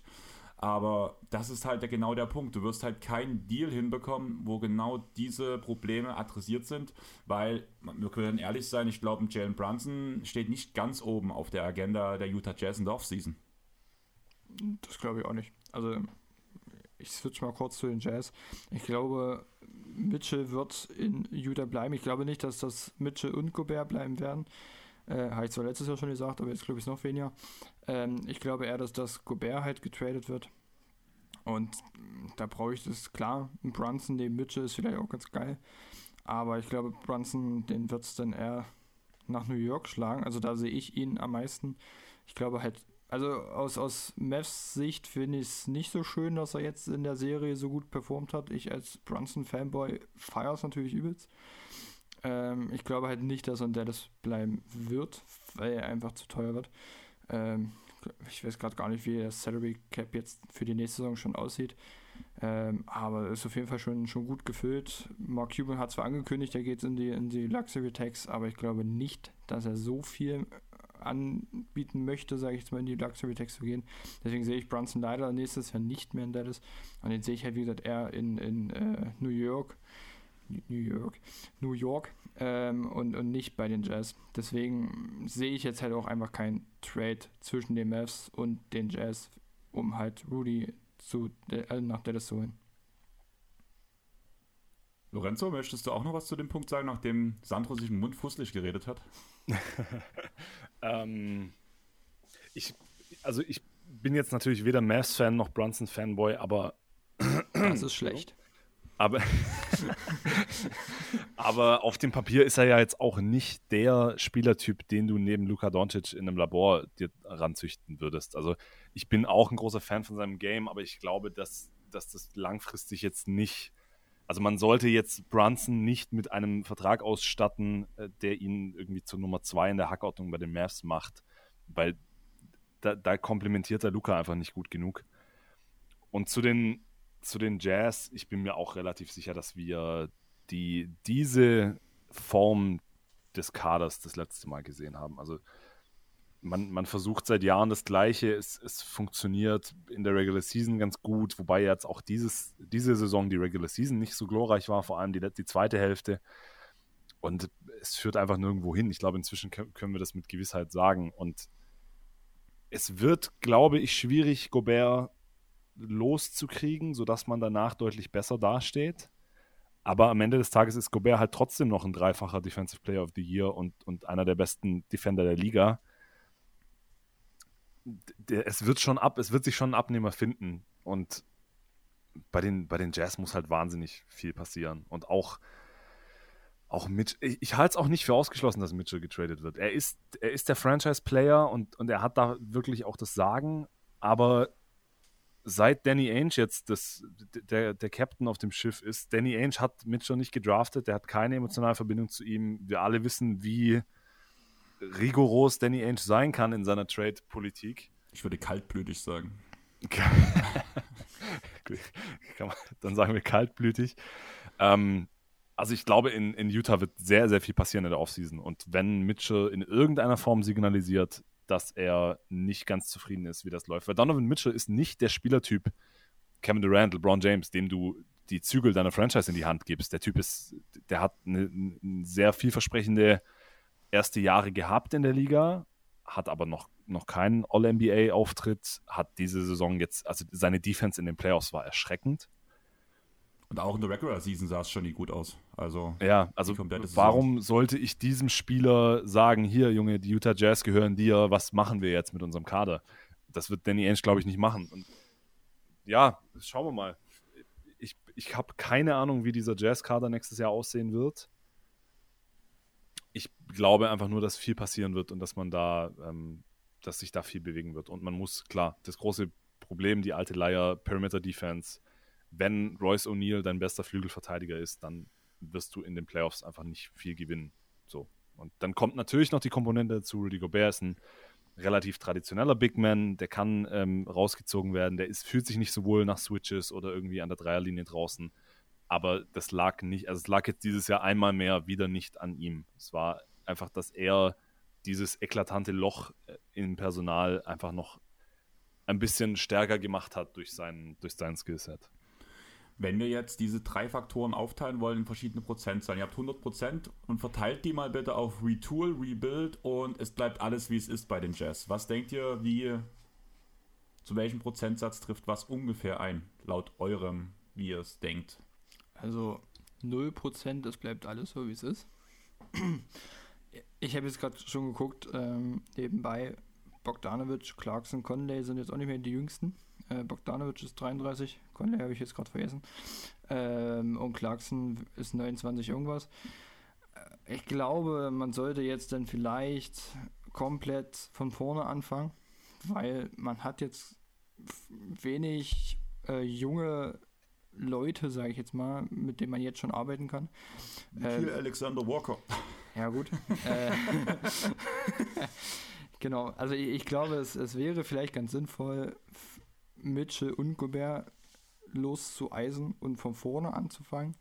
Bogdanovic, Clarkson, Conley kannst du wahrscheinlich auch irgendwelchen äh, Teams anbieten, die jetzt in den nächsten ein, zwei Jahren oben angreifen wollen.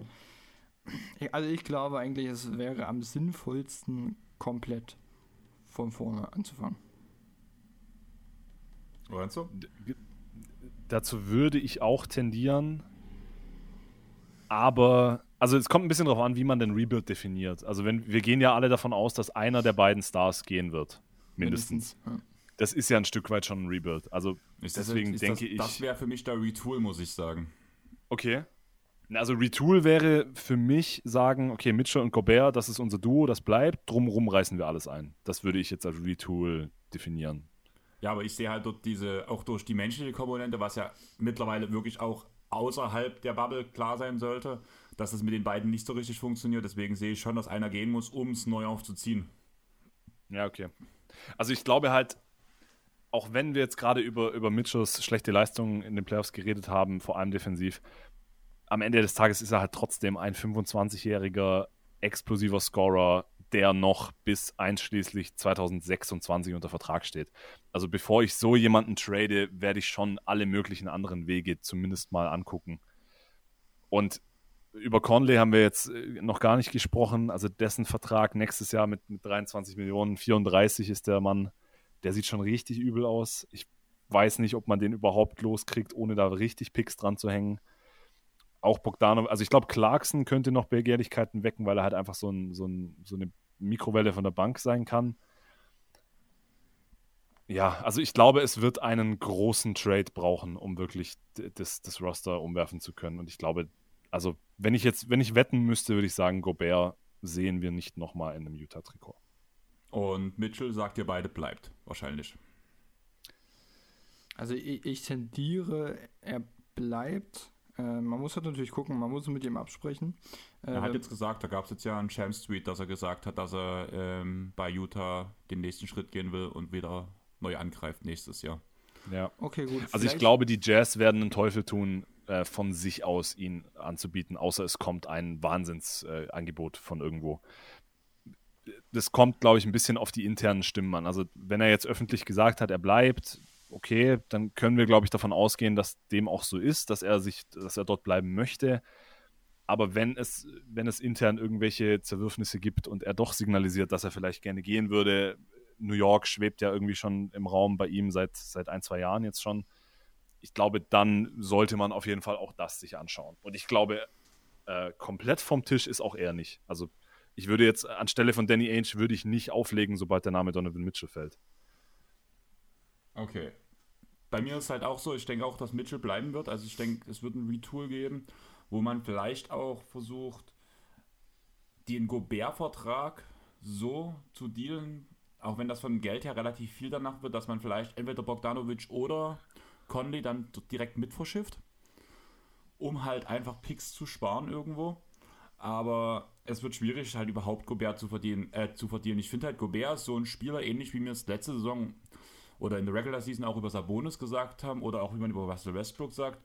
Du kannst ein Team sehr gut über so einen um einen Cornerstone bauen, wie ein Sabonis. Aber da muss alles ringsherum stimmen und muss, es muss ein spezielles Team sein, was perfekt auf diesen Spieler zugeschnitten ist. Und das ist bei Rudy Gobert genau dasselbe Thema. Und es gibt momentan aus meiner Sicht kein Team, wo Rudy Gobert perfekt reinpassen würde. Am ehesten vielleicht noch die Clippers. Aber da kann man das nicht so wirklich abgeben. Also das, was man halt. Ich glaube, Chris hatte mal so einen Deal rausgeschmissen, so Morris plus Covington plus Batum oder sowas. Aber will ich die drei abgeben für den Rudy Gobert? Schwierig. Also ich würde es nicht machen. Um es mal so kurz. Ich weiß gerade nicht, wie ich glaube auch, Ich glaube auch tatsächlich machen das die Jazz nicht. Also ich glaube, da sagen ja. beide Seiten nein. Richtig. Mhm. Also ich sehe es halt auch für, für beide Seiten nicht vom Vorteil. Gerade wenn jetzt wirklich die Jazz von vorne anfangen wollen, würde ich jetzt nicht unbedingt einen von den dreien überhaupt haben wollen.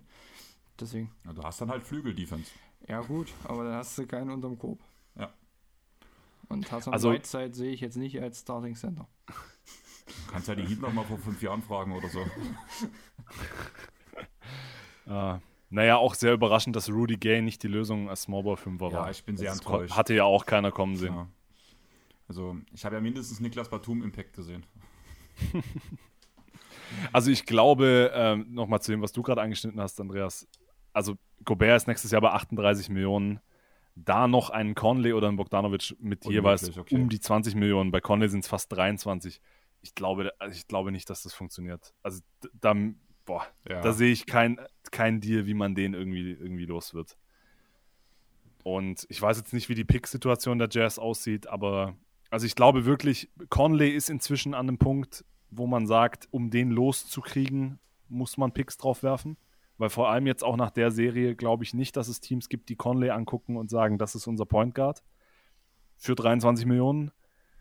Ich glaube, Bogdanovic können, also vor allem, weil sein Vertrag jetzt auch nur noch kommende Saison läuft, das ist dann ein Expiring Deal, 3D mit ein bisschen weniger D, aber mit knapp unter 20 ist auch noch einigermaßen human.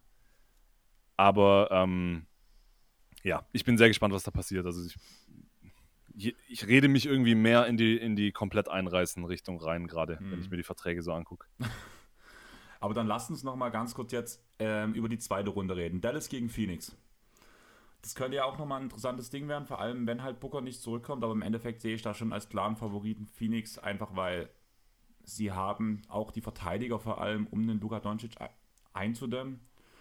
Man kann Brunson aufhalten, man kann Dinwiddie aufhalten. Also eigentlich hat, haben, hat Phoenix das ganze Werkzeug, um die Mavs in fünf bis sechs Spielen vorzuführen? Also ich habe auch in sechs, leider. Äh, also Booker ist auf jeden Fall safe äh, wieder da. Der hat jetzt auch im letzten Spiel gespielt. Ja, sehe ich gerade. Ähm, ich war mir jetzt nicht sicher. Ähm, genau. Also ich, ich sehe da jetzt nicht, nicht viel für die Mavs leider. Ähm, sechs Spiele ja.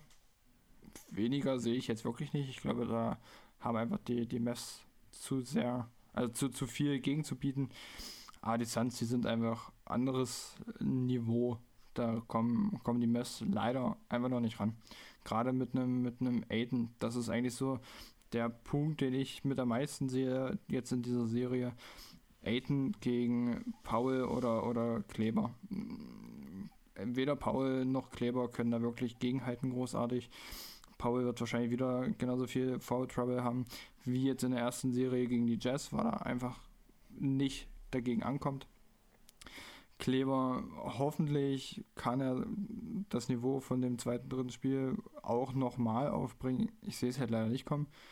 War da ja die ganze Saison nach dem All-Star Break übelste Wurfproblem, hatte ich glaube 18, 19 Prozent gerade mal von der Dreierlinie getroffen. Das ist halt wirklich so. Also ich, ich glaube einfach, Phoenix wird das holen. Tim Hardaway Jr. kommt leider immer noch nicht zurück. Das war so, so meine kleine Hoffnung, dass, dass er dann vielleicht nochmal was, was Neues ins Team reinbringt, womit die Jazz, äh, womit die Suns vielleicht nicht so rechnen können. Aber im Großen und Ganzen, Phoenix war vor den Playoffs äh, mein Titelkandidat Nummer 1 und ist es jetzt immer noch. Wie sieht das bei dir aus, Lorenzo? Ich würde auch sagen, Suns in 6, vielleicht sogar in 5, wenn es gut läuft. Also mit Mikael Bridges hat man den wahrscheinlich perfekten Luca-Verteidiger. Du hast mit Aiden einen, einen, guten Rim Protector, der jetzt nicht, also klar, wenn Maxi Kleber irgendwie nochmal acht seiner neun Dreier trifft in einem Spiel, dann, dann kannst du auch Aiden ein bisschen rausziehen, aber Dwight Powell wird es nicht so wirklich schaffen. Und sie haben mit, also mit Chris Paul, Booker, auch genug Guard-Verteidiger gegen Brunson. Ich, ja, also mir fehlt ein bisschen die Fantasie, wie, wie Dallas. Natürlich, Luca kann komplett abgehen und ihnen ein, zwei Spiele holen. Da gehe ich auch von aus, dass das irgendwie passieren wird. Ähm, wenn die Rollenspieler ein bisschen heiß laufen, aber auf die Serie gesehen kann ich mir nicht vorstellen, dass wenn alle fit bleiben, dass dann Phoenix nicht das Ding gewinnen wird, relativ deutlich. Also sind wir uns da sehr einig, deswegen würde ich sagen, springen wir direkt zur nächsten Serie. Das ist Golden State gegen Denver. Das war auch eine sehr eindeutige Serie. Und was nehmen wir daraus mit? Ich finde, also es werden ja die Warriors werden ja gerade extrem hochgejubelt. Ja, sie haben eine krasse Serie gespielt, aber ich habe ja gerade schon gesagt, dass ähm, dass Brunson das perfekte Matchup für sich hatte gegen die Utah Jazz. Und ich finde aber, dass das komplette Golden State Warriors Team das perfekte Matchup in Denver für sich hatte. Das hat man gesehen, dass dieses Splash-Pool-Line-Up extrem abgerissen hat, dass man Curry, klar, er geht viele Minuten, aber nur von der Bank bringen muss und Clay Thompson auf seinem Niveau gespielt hat. Ähm, ich habe heute einen Post gesehen, ich glaube, das war, ähm, da, oder da ging es um Draymond Green, dass er das dritthöchste Plus-Minus-Rating seit 2000 und irgendwas hat, also relativ Anfang der 2000er hatte. Nur, also während einer Playoff-Runde.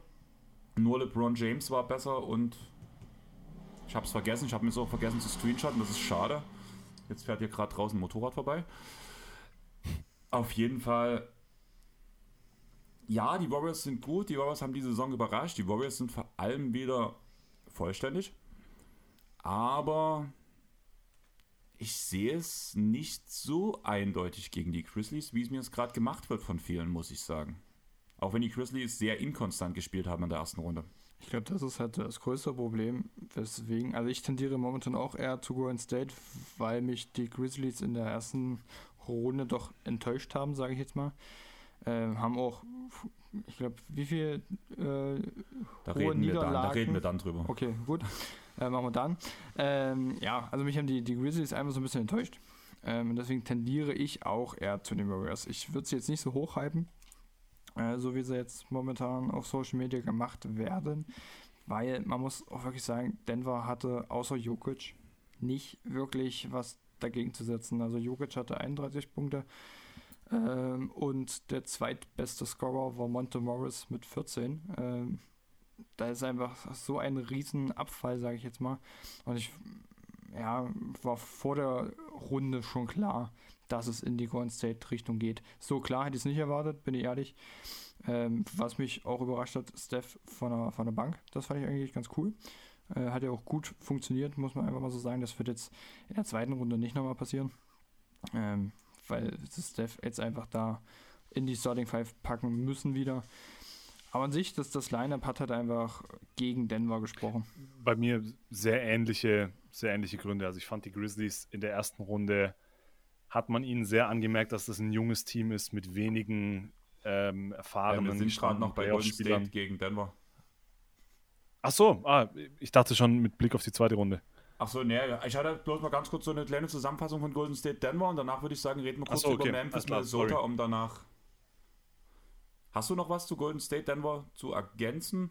Weil eigentlich war es ja aufgrund der Umstände, die Denver hatte, ein klares Ding eigentlich. Also ja, wie du gerade gesagt hast, das Matchup war einfach, also sowohl mal wieder gesehen, dass eine Playoff-Defense mit Jokic nicht, nicht super funktioniert und halt, ja, also die Warriors haben halt einfach alles, alles weggeballert. Also vielleicht kurz zu diesen, zu diesen Pool-Party-Lineups mit Steph, Pool und, und Clay auf dem Feld. Jetzt in dieser Serie, in den Playoffs, hatten sie ein Offensivrating von 131,9. Äh, und in der, in der Regular Season ähm, war das ein Offensivrating von 125 und ein Net-Rating von plus 33,6 mit diesen drei Jungs auf dem Court. Das ist alles jetzt relativ small sample size, aber das ist schon, also die, die, diese Firepower, die die drei aufs Feld bringen können, dann noch mit einer, mit einer neugeborenen Death-Lineup mit, mit Draymond und Wiggins daneben, das ist, also da, da hat je, wird jedes Team Probleme haben, ähm, da mitzuhalten.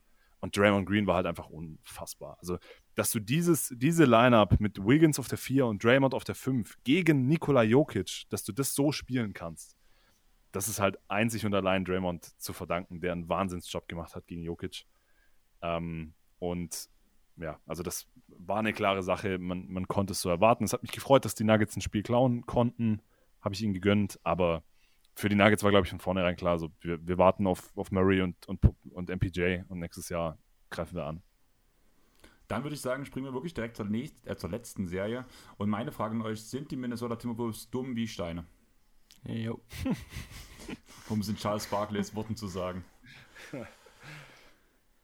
Ähm, nee, aber sie sind zu, zu unerfahren und ihre Stars sind zu inkonstant. Würde, so würde ich es so würd zusammenfassen. Also die, die Timberwolves haben, haben mir richtig Spaß gemacht. Ähm, ich fand das eine geile Serie und ich würde es aber auch stark den Grizzlies ankreiden, dass sie es zugelassen haben, dass die Serie so wild wird. Und deswegen sehe ich jetzt auch für die Grizzlies äh, schwarz in der nächsten Runde. Ähm, und aber war eine coole Serie. Also es hat mir wirklich, es war, glaube ich, die Serie, die mir beim Zuschauen am meisten Spaß gemacht hat. Ja, alleine schon, wenn man die Namen ähm, gesehen hat. Ja Morant gegen Anthony Edwards. Das war ja nur schon das ja. Ding, wo alle wussten, das wird ein Highlight-Spektakel. Und ich habe auch irgendwie, ich glaube, ich habe den Punkt verpasst, äh, an dem Anthony Edwards zu Steph Curry of the Dribble Pull-Up Threes geworden ist. Also das war ja Wahnsinn, was er zum Teil für Würfe getroffen hat. Und dann mit seiner, mit seiner unfassbaren Athletik, der Typ ist einfach krass. Aber hat eben dann auch oftmals äh, sich zu viel zugetraut äh, in dieser Serie. Und ähm, aber trotzdem, Towns war sehr schwankend. D'Angelo Russell war eigentlich durchweg enttäuschend in der Serie. Ähm, ja, wie gesagt, also ich, ich kreide es mehr den Grizzlies an, dass diese Serie so spannend war, als dass ich es den Timbos zugute halte, wenn das Sinn macht. Ähm, gebe ich dir im Großen und Ganzen recht. Ich musste halt vor allem vor uns ein bisschen mich reingrenzen, wo du sagtest, die Jungen der Timberwolves sind zu unerfahren. Ich fand gerade der Jüngste war noch derjenige, der am konstantesten gespielt hat in Edwards. Also das habe ich ihm überhaupt nicht also zugegeben, dass er das wirklich kann. Zumal in der Regular Season war es ja wirklich so. Edwards war es in Klatschspielen in der Crunch Time, war mit Abstand der schlechteste Spieler, der Rotationsspieler von den Timberwolves, während Dilo wirklich Eisen, Eisen in his Reigns hatte und immer wieder gut gespielt hatte. Und das hat sich diese Playoff-Serie komplett gedreht, weil D'Angelo wirklich völlig von der Rolle war. Ja, also ich habe auch einfach als, als Punkt aufgeschrieben, die Timberwolves brauchen halt noch mehr Playoff-Erfahrung. Ähm, ich weiß nicht, seit wann es die ersten Playoffs waren. Waren die letztes? Ja, die Butler-Jahre hatten sie ja. Das eine Butler-Jahr hatten sie. Das war 2018. Und davor müsste es mit Garnett noch gewesen sein sogar. Genau. Ja, ich glaube, die, die brauchen da halt einfach noch ein paar mehr Teilnahmen. Also die waren ja auch zwei oder dreimal nah dran, den Sieg zu holen, haben sie dann immer verschenkt. Also wirklich, man muss es wirklich mit den Grizzlies ankreiden, wie du schon gesagt hast, Lorenzo, als, als wirklich äh, den Timberwolves das, das jetzt abzureden, die, die Leistung. Ähm, also mich haben mehr die Timberwolves überrascht, und die Grizzlies enttäuscht, dass ich da jetzt eigentlich gar nichts. Also ich finde jetzt einfach von den Timberwolves, ich habe die, glaube ich, vor der Saison auf 12 oder 13 sogar predicted, weil ich dachte, das wird eh wieder ein Jahr, wo nichts läuft. Ähm, deswegen bin ich einfach positiv überrascht, auch für die Zukunft und denke einfach nächstes Jahr nochmal angreifen. Dann einfach vielleicht noch ein bisschen mehr ähm, die, die groß, großen Vorsprünge einfach bei sich behalten. Und dann kann es auch mal klappen dass du weiterkommst. Ganz kurz, 17, 18 war Jimmy Butler bei den Timberwolves. Das war die letzte Playoff-Serie, die sie gespielt hatten. Und davor war das das Team um Kevin Garnett, was zuletzt in den Playoffs stand. Also, also das war, war schon denkwürdig. Hm. Und Patrick Beverly hat es gebührend gefeiert. Das stimmt. Ich hatte mir von dem, äh, von dem Patrick Beverly, Dylan Brooks äh, Clash, hatte ich mir ein bisschen mehr erhofft, ehrlich gesagt. Wie viele Technicals hatten wir in der Serie? Also nicht genug auf jeden Fall. Nicht genug, ja. Da, da dachte ich mir, da, da, da, da, fliegen die Fetzen, aber das, das war ein bisschen enttäuschend. Aber ansonsten hat die Serie Spaß gemacht. Ähm, war der Dank von Anthony Edwards euer Highlight der jetzigen Playoffs oder der Jason Tatum Game Winner oder das Vorwinken von Chris Paul zu José Alvarado? Meinst du den Dank von Ja? Ja. Der, dann auf jeden Fall der. Der war, das war verrückt. Also ich, ich bin eigentlich auch bei dem Dank von Jar. Ich habe aber Angst, dass ich gerade was Falsches sage, weil, du mich, weil du mich so anguckst. Deswegen Nein, sage alles ich lieber gut. Also bei mir ist halt wirklich, ich, wenn ich mich entscheiden müsste, wäre es bei mir, glaube ich, Tatum, einfach weil es der Buzzerbeater war, der erste Buzzerbeater in der Franchise-Geschichte der Playoffs von den Boston Celtics, was ich immer noch krass finde. Ich auch. Und irgendwie danach auch, wie es rausgespielt war, das war für mich halt irgendwie so ein krasses Ding. Aber so was normal Ingame, wo man halt das als einzelne Aktion sehen muss, dann muss man wirklich über diesen Dank von Jar reden. Also für mich waren beide Art, das sind meine zwei Highlights der diesjährigen Playoffs bis jetzt gewesen. Und einfach weil der Game Winner von Tatum halt ein Game Winner war, hat der halt einen kleinen Vorsprung vor mir und bei mir und sonst. Ja. Memphis gegen Golden State. Wir haben gerade schon gesagt, dass die in der Serie Memphis gegen die Grizzlies viele Fehler unterlaufen waren. Das lag auch daran, dass es halt sehr schneller Basketball war, viele Abschlüsse. Das könnte gegen Golden State eigentlich genauso weitergehen, wenn nicht sogar noch schneller werden, muss man ja ganz ehrlich sagen. Ich gebe euch recht, dass halt Golden State da klare Vorzüge hat, einfach aus dem Grund, weil sie die Erfahrung haben. Die haben die Spieler, die das halt schon ein paar Mal gewonnen haben. Und die Grizzlies ziehen jetzt zum allerersten Mal seit langem mal wieder in die zweite Runde ein. 6, 5, 4 Golden State. Ich bin wirklich bei 6, wobei ich denke, dass die Grizzlies den schon gefährlich werden können, weil man vor allem man hat das Potenzial dafür, irgendwie das zu reisen, aber es fehlt halt die Erfahrung. Also ich, ich war vor der Saison bei ähm, Warriors in, also vor dem, vor dem Start der Playoffs, äh, war ich bei Warriors in 6, inzwischen wäre ich bei 5, glaube ich. Also okay. Da haben mir einfach die Grizzlies jetzt in der ersten Runde nicht genug gezeigt und ich glaube, dass Steve Kerr und die Warriors einen sehr guten defensiven Gameplan gegen Jar finden werden. Wobei da so ein bisschen die Frage ist, wer verteidigt denn Jar überhaupt? Wahrscheinlich Wiggins. Dann finde ich, ist Desmond Bain inzwischen so ein Spieler, wo man sich dann wiederum fragt, wenn Wiggins Jar verteidigt, wer verteidigt dann Bain? Also ich bin ein Riesenfan von ihm und er hat auch eine gute erste Serie gespielt. Aber ich glaube, also es war halt, diese erste, diese Erstrundenserie war für, für Steph Curry perfekt. Ähm, er konnte gegen die Nuggets wirklich sich gut wieder reinfinden, kam von der Bank am Anfang, hat trotzdem sehr gut gespielt äh, und ist jetzt, glaube ich, so langsam wieder bei 100 Prozent.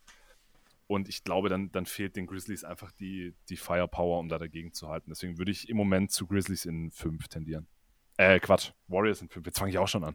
tut, tut mir leid. Ich bin anstrengend.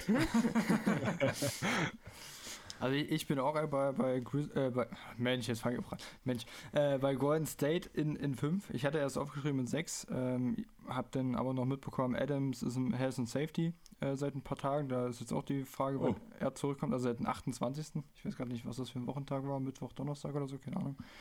Äh, da ist jetzt die Frage, wann er zurückkommt. Heute Morgen habe ich gelesen, Jama Rand wurde für das erste Spiel suspendiert. Also er darf da nicht dran teilnehmen. Äh, was? Ja, der hat äh, nach dem Sieg jetzt gegen die Timberwolves auf dem Logo getanzt und hat dafür, ich glaube, entweder waren es 20 oder 25.000 Dollar Strafe bekommen und wurde fürs erste Spiel rausgekickt. Ähm, deswegen bin ich dann auch eher bei Golden State in 5, also ein Spiel weniger sozusagen. Da muss man gucken, bei The Athletic habe ich das heute Morgen gelesen bei Twitter.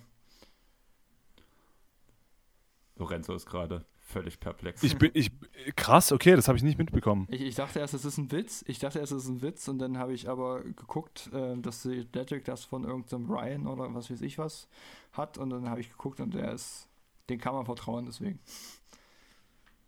Tatsächlich. Ja. Naja, krass. Und deswegen. Gut, äh, also wenn wir, wenn wir sowieso Grizzlies in 5 haben, dann, also einen großen Unterschied wird es jetzt nicht machen, glaube ich, aber Zumal wir wissen doch, die Warriors, äh, die Grizzlies sind doch besser, wenn Jani spielt. Haben wir doch die Saison gemerkt. Stimmt natürlich. Klar. Also müssen wir natürlich sagen, deswegen gehe ich jetzt eigentlich in Grizzlies in 6. Aber. Immer noch Golden State. Nee, ich habe gerade Grizzlies in 6 absichtlich gesagt, weil so. ja Jani spielt. Aber nein. ähm, nein, ich bleib, ich gehe trotzdem bei, bleib bei Warriors in 6, weil ich denke schon, dass die zwei Siege drin wären sein werden. Ein, ein Sieg wird eine Teamleistung sein, ein Sieg wird eine Jamorant-Explosion sein. Und dann ist halt die Abgezocktheit der Warriors das, warum es am Ende entschieden wird. Bevor wir zum letzten Thema kommen, würde ich sagen, tue ich noch mal ganz schnell Chris seine Takes vorwerfen, die er mir noch geschickt hatte Bitte gestern. Nicht. Boston, Phoenix und Golden State in 6, sagt er. Eigentlich auch Philly in 6, aber mit Embiids Augenhöhlenbruch wohl eher Miami in 6. Wenn er länger ausfällt, Miami sogar in 5. Also eigentlich genau das, was vor allem ihr gesagt habt. Da bin ich, ich bin optimistischer als Chris. Das irgendwas, ist irgendwas ist verkehrt. Aber ja, das sind seine Tipps. Ja, das sind alle, die er mir geschickt hat. Und deswegen würde ich sagen, springen wir jetzt direkt zum letzten Thema in der Hoffnung, dass wir. Also für den Schnitt und die Titans habe ich noch genug Zeit danach, aber auf jeden Fall, oder je nachdem, was ihr jetzt vorbereitet habt, weil da bin ich echt gespannt drüber. Ich habe mir nämlich überlegt, wenn ich schon mal einen Dallas-Experten und einen Atlanta-Experten hier im Pod habe, dann können wir doch nochmal über den Luca und Trade-Deal reden. Wie hat er sich ausgewirkt? Wie haben die Teams in den Jahren des Deals funktioniert? Wie hat, ist das Teambuilding darauf entstanden? Wie wäre es gekommen? Hätte man den Deal nicht durchgezogen und Trey würde bei den Mavs spielen und Luca bei den Hawks. Und ich würde euch einfach mal das Mikrofon gefühlt überreichen und euch reden lassen. Ein paar Punkte habe ich euch ja geschickt und ich tue zwischendurch immer ein paar unproduktive Kommentare reinschmeißen. Also wie immer. Ähm, ja, also ich glaube, ich würde einfach nochmal, um da so einen Überblick zu haben, ich glaube, das haben, den Trade haben nicht alle so komplett im Überblick, äh, war ja 2019 Doncic als dritter Pick äh, gegen Trey als siebter Pick. Darauf hat dann äh, Atlanta noch den zehnten Pick im nächsten Jahr bekommen, was halt Reddish wurde. Trey war der fünfte. fünfte ich wollte gerade sagen, irgendwie fühlt sich das gerade falsch an. Drei und, drei und fünf waren es. Na. Na gut, da habe ich mich wahrscheinlich verklickt. Ähm, genau. Aber Reddish ist ja jetzt auch weg seit dieser Trading Deadline, glaube ich. Oder schon länger. Ja. Weiß, ja. genau. Also kann man jetzt wirklich nur noch über Doncic und Trey reden. Ähm, damals haben ja die, die Mavs noch äh, Jalen Brunson gepickt.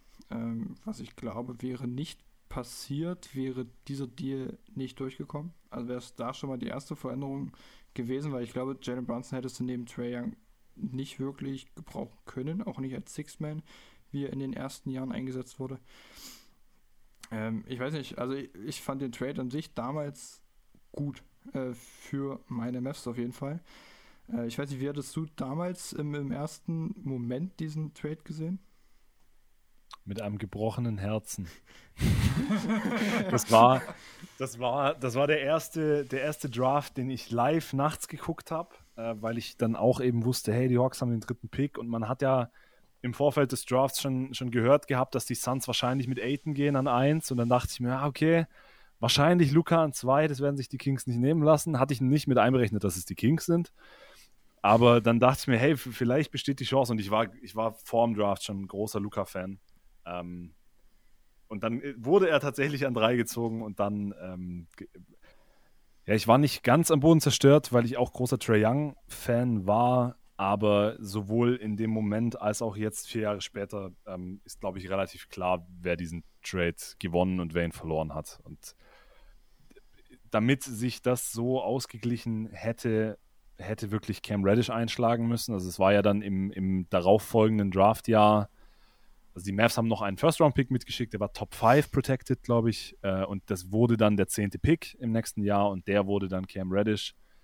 Ähm, und hätte sich jetzt Cam Reddish so entwickelt in diesen ersten Jahren, dass er zu einem, zu einem Grundpfeiler für Atlanta wird und ein geiler 3D-Wing, weil er ja auf dem Papier ähnlich wie Hunter, der dann auch 2019 gedraftet wurde, äh, gut neben Trey passt, dann hätte man vielleicht darüber diskutieren können. Äh, ja, man hat den besten Spieler in diesem Deal abgegeben, aber man hat dafür einen weiteren äh, sehr guten Spieler und so weiter. Ähm, aber ja, also unterm Strich hat Atlanta diesen Trade klar verloren. So, das kann man inzwischen, glaube ich, mit relativer Gewissheit sagen.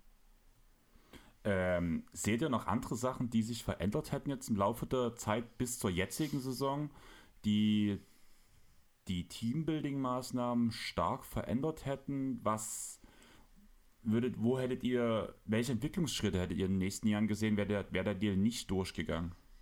Also ich glaube, ich also die, die, die Mavs waren ja eher darauf aus, doch schnellstmöglich Erfolg zu haben, auch wenn sie jetzt nicht das Team dazu hatten, äh, mit, mit Dirk, Harrison Barnes und so weiter und so fort. Aber ich glaube, die Mavs waren von Anfang an eher darauf ausgelegt, schnell einen Erfolg zu haben, vielleicht noch, um Dirk nochmal eine Championship zu holen, keine Ahnung.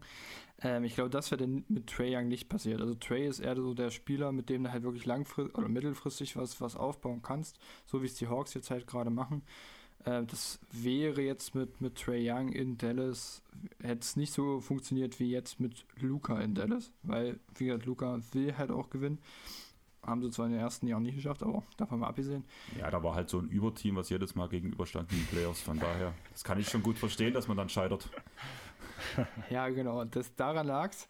Ähm, nee, also ich glaube auch nicht, dass die Mavs dann damals äh, den KP-Trade gemacht hätten. Wäre Young da gewesen. War, also vielleicht schon, aber ich glaube nicht. Ich glaube, es wäre noch schlechter ausgegangen äh, als jetzt mit Luca und KP. Ich glaube, da wären schon mal so die, die ersten Unterschiede gewesen. Ich glaube auch, dass, dass die Mavs dann diesen zehnten Pick für, also den, den Pick 2019 irgendwie noch anders verdient hätten. Irgendwie einen anderen, anderen Trade. Vielleicht auch in dem 18er Draft-Jahrgang gemacht hätten. Ähm, aber an sich wären die Teams, denke ich mal, genau andersrum, so wie sie jetzt dieses Jahr sind. Also eher, dass, dass, dass die ähm, Hawks mit Luca mehr Erfolg gehabt hätten, weitergekommen wären, als die Mess mit Trae Young. Gehst du damit? Ich finde es total spannend, äh, darüber nachzudenken, weil es ja wirklich, also bis einschließlich der vergangenen Saison, und ich glaube, das lag nicht nur an dem Run der Hawks in die Conference Finals, war ja der, der Tenor so ein bisschen, dass die Hawks einen besseren Job gemacht haben nach diesem Deal in Sachen Teambuilding, in Sachen um Trey Young eine funktionierende Mannschaft äh, aufzubauen. Und dieses Blatt hat sich jetzt komplett gewendet, weil jetzt die, die, die Mavericks auf einmal äh, richtig, richtig gut performen und da vieles zusammenpasst und man äh, die, die, die Suppe, die man sich eingebrockt hat mit dem Porzingis Trade, die hat man dann jetzt wieder ausgelöffelt und mit Dinwiddie und Bertans sind wahrscheinlich auch nicht Plan der lang also Teil der langfristigen Planungen, aber es ist jetzt zumindest ein bisschen humaner die Situation. Und auf einmal sind die Hawks diejenigen, wo man sich fragen muss, okay, also die, die beiden, die beiden äh, Lottery-Jungs, die wir seit Trey gedraftet haben, die drei sogar, ähm, das waren eben Hunter, Reddish und jetzt Okongu bei Okongu, glaube ich, können wir jetzt noch keine finalen Schlüsse ziehen, aber ich glaube, bei Hunter und Reddish kann man jetzt, ja, bei Hunter vielleicht auch noch nicht final, da kann man schon noch optimistisch sein, aber bei Reddish definitiv und ich glaube auch bei Hunter kann man sagen, sie sind nicht diese Spieler gewesen, die man sich erhofft hatte zum Draft-Zeitpunkt. Und ansonsten glaube ich aber tatsächlich, dass sich bei den Hawks in Sachen Teambuilding, ich könnte es mir schon vorstellen, dass man mit Luca ähm, einen besseren Start gehabt hätte und dann direkt besser gewesen wäre als mit Trey, so wie es ja bei den Mavs dann passiert ist. Aber ich glaube, dass Travis Schlenk äh, und, und, und Ownership einen mittelfristigen Plan hatten von Anfang an. Und die Spieler, die man danach gedraftet hat oder die man auch sich reingeholt hat, also Collins war ja vorher schon da, Reddish, Hunter, Capella, den man sich dann reingeholt hat und später dann auch Okongwu, das sind ja alles Spieler, die rund um Luka Doncic genauso viel Sinn ergeben wie rund um Trae Young, weil die beiden einfach in ihrer Spielanlage wahnsinnig ähnlich sind. Es sind beides generational Offensivtalente. Sie haben beide, sie sind beide sehr, sehr balldominant und haben ein Off-Ball-Game, das an Arbeitsverweigerung grenzt. Und sie haben beide defensive Schwächen. Also es sind ja sehr ähnliche Spielertypen. Nur dass der eine halt 6'8 ist und der andere 6'1. Und ja, darauf lässt es sich, glaube ich, auch runterbrechen. Warum Luka Doncic, der vor allem in den Playoffs, das haben wir jetzt, schmer also habe ich jetzt schmerzlich gesehen in dieser, in dieser Heat-Serie aus Sicht der Hawks. Die Heat hätten Luka so nicht aus dem Spiel nehmen können. Da lege ich mich fest. Und äh, bei, bei Trey ist das rein körperlich und rein von, von seinem, von seinem Skillset her ist es halt eher möglich. Und deswegen glaube ich, also ich habe mir jetzt wirklich den Kopf zerbrochen in den letzten Tagen und, und Dinge zu finden, die mit Luca statt Trey anders gelaufen wären im Teambuilding der Hawks. Vielleicht hätte man Porzingis geholt, wer, wer weiß. aber, aber ich glaube, im Großen und Ganzen wäre man zu sehr ähnlichen Schlüssen gekommen mit Luca. Nur hätte das Ganze wahrscheinlich ein bisschen besser funktioniert. Mit dem aktuellen Kader der Hawks, ähm, wie weit wäre man mit Luca gekommen statt Trey? Oder was wäre also dein highest outcome? Ich glaube, man hätte diese Erstrundenserie gegen die Heat trotzdem verloren. je nach Matchup. Also ich glaube, man wäre nicht auf, ja, wobei, also das Problem war ja nicht Trey Young in der Regular Season. Also Trey Young hat ja eine, eine historische Regular Season gespielt. Ich habe es das letzte Mal im Pod bei euch gesagt, 28, was hat er, 28,4 Punkte, 9,7 Assists. Äh, irgendwie Tiny Archibald, Oscar Robertson, Russell Westbrook, James Harden sind die vier Spieler, die das schon mal geschafft haben über eine Regular Season hinweg. Und jetzt eben Trey Young. Das war ja verrückter Stuff. Das Problem war ja nicht er. Und ich glaube, ich könnte mir vorstellen, Luca wäre es ähnlich ergangen. Luca hätte auch krasse Zahlen aufgelegt, aber ihm hätte dann auch die, die Hilfe gefehlt und die Defense wäre mit Luca auch nicht besser. Also vielleicht ein bisschen besser, weil Trey, also Luca ist jetzt nicht ganz auf dem Level schlechtester Defender der Liga, aber er ist jetzt auch nicht so viel drüber. Und also ich glaube tatsächlich jetzt auf diese Saison bezogen, wäre gar nicht so viel anders gelaufen mit, mit Luca okay. statt Trey. Vielleicht hätte man den einen oder anderen Spot eher gut gemacht. Vielleicht wäre man nicht gegen die Heat auf 8 gelandet, sondern vielleicht gegen die Celtics auf 7 oder so, aber halt ich glaube, es hätte aus. trotzdem, genau, es hätte, glaube ich, trotzdem in einem Erstrunden aus äh, resultiert. Wie siehst du das, wenn du Trey gehabt hättest statt Luca? Dann hätten sogar die schlechten Jazz gewonnen. Also. Aber ist nicht gerade, nee, du hast die ganze Zeit von Gobert wieder geredet und von der schlechten Perimeter-Defense, ist nicht genau das das Matchup, was ein Trae Young suchen würde, was er ausnutzen kann und was funktioniert für ihn? Das war auch gerade mehr Spaß als Ernst. Ja, bei dir weiß man das nie so genau. nee, also ich glaube schon, äh, auch mit, mit Trey wären die Mavs jetzt weitergekommen, weil halt einfach keine Guard-Verteidigung halt, wie vorhin schon gesagt, bei den Jazz stattgefunden hätte. Dann wäre aber, glaube ich, gegen die Suns noch mehr, noch, also noch eher Schluss oder noch weniger Licht am Tunnel zu sehen, Licht am Ende des Tunnels zu sehen. Ähm, was ich halt mit, mit Lukas Defense, ja, die ist nicht gut. Man muss aber wirklich sagen, die hat sich in den letzten Jahren verbessert. Äh, also gerade im, im Verhältnis jetzt zum, zum letzten Jahr und jetzt zu diesem Jahr, das Defensivrating ist um 2,4 gesunken, sage ich jetzt mal. Also ist besser geworden und ich finde halt auch, er, er verteidigt jetzt einfach härter. Ähm, man muss es sehen natürlich auch, also er hat eine noch höhere Usage Rate offensiv, als er in den letzten Jahren hatte.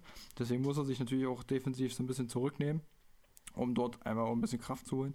Ähm, aber er hat defensiv doch schon einen Sprung gemacht, sage ich jetzt mal. Ähm, was mit Trey jetzt auf jeden Fall nicht passiert ist und auch nicht in diesem Sinne passiert wäre. Ich glaube, mit Trey bei den Mavs hätten sie oder hätten die, die Mavs noch mehr auf Defense setzen müssen. Ähm, wodurch Trey offensiv noch mehr hätte machen müssen als Luca jetzt beispielsweise. Weil jetzt kannst du halt neben Luca auch einen Jalen Brunson hinstellen oder einen Spencer Dinwiddie, die jetzt auch nicht stark sind bei der Defensive, die halt auch so eher Mittel sind, eher in die untere Region, sage ich jetzt mal.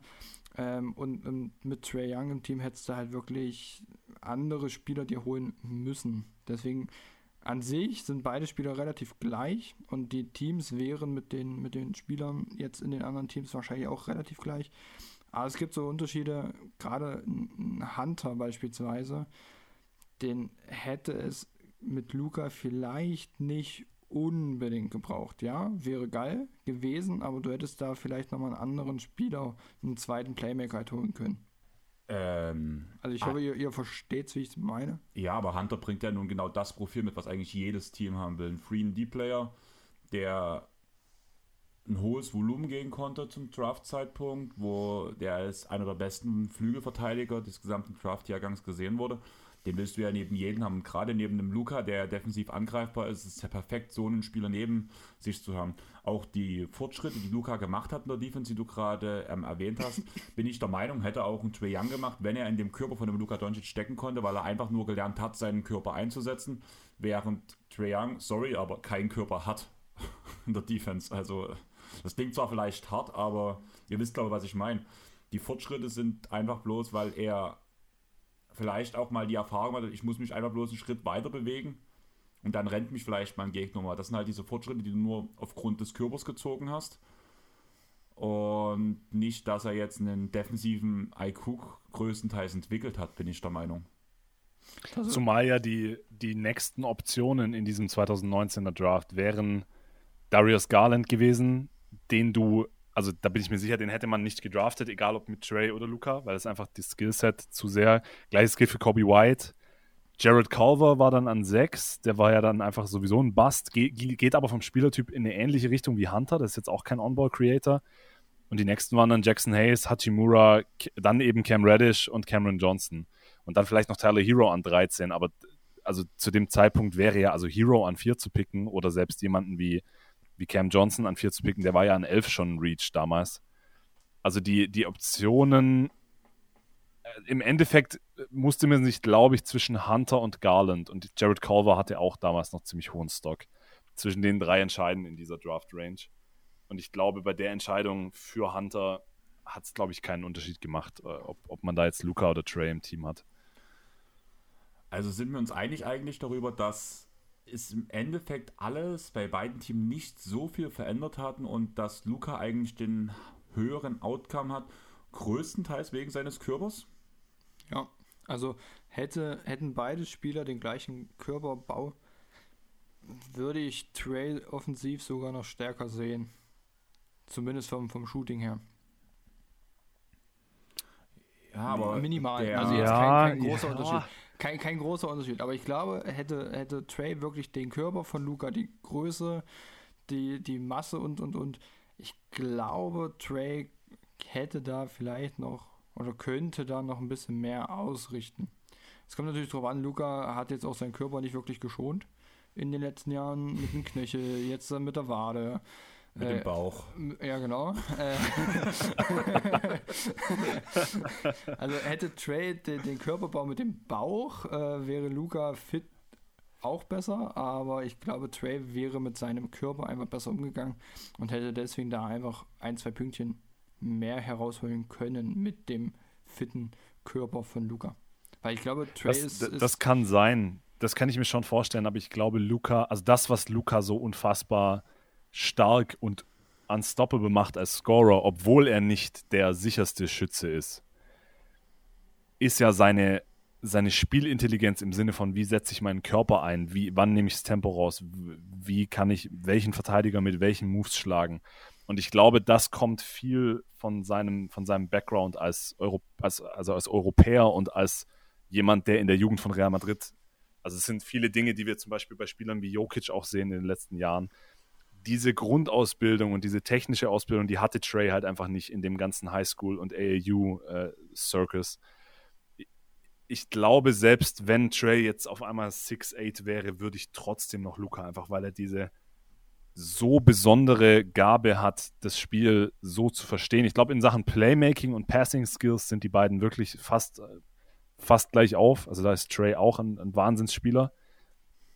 Aber ich glaube, dieses, dieses Feel for the Game, ohne jetzt ein besseres Wort zu haben, das beschreiben zu können, ich glaube, das würde Luca trotzdem noch mal ein bisschen abheben. Also ich glaube, Luca hat wirklich also Luca hat die Chance, in seiner Karriere drei, vier MVP-Titel zu gewinnen. So krass hoch ist sein, ist sein Potenzial und er ist jetzt schon einer der fünf bis zehn besten Spieler der Liga, je nachdem, wen man da wo ranken will. Und ich glaube, dieses, diesen Ultima, dieses ultimative Ceiling, das hat Trey einfach nicht. Hauptsächlich wegen seinem Körper natürlich, klar. Das ist der, der große Unterschied zwischen den beiden, Stand jetzt. Dann würde ich sagen, es ist eigentlich ein sehr schönes Schluss, Schlusswort. Jetzt habe ich mich ja ganz schön verhaspelt. ähm, man merkt, wir leben schon eine Weile auf. Aber mit einer Ode an Luca würde ich jetzt langsam den Pod beenden. Habt ihr noch was, was ihr noch anbringen wollt?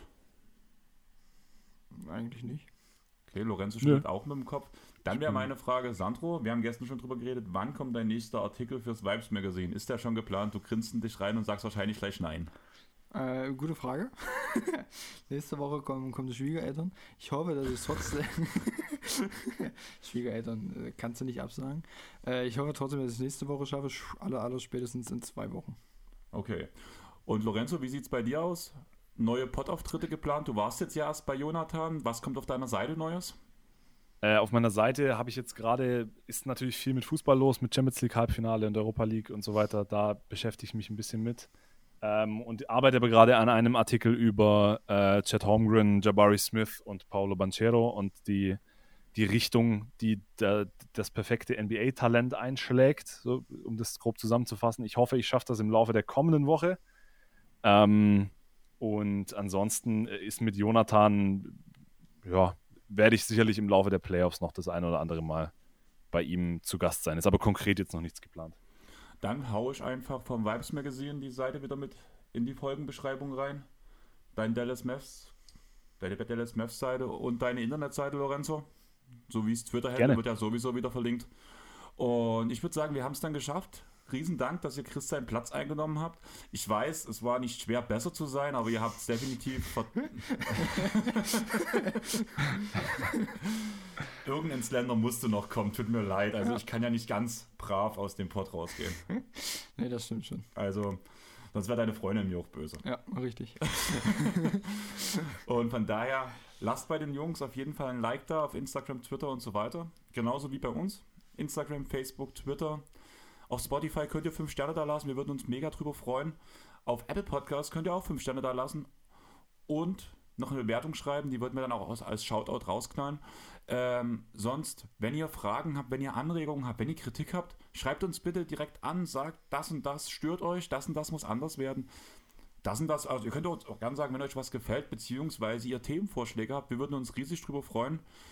Wir haben wieder die zweieinhalb Stunden geknackt. Wir sind typisch im Airball-Modus wieder. Hat Spaß gemacht mit euch beiden. Danke, dass ihr dabei wart. Und ich würde sagen, tschaußen. Ciao und danke. Danke, ciao. Thank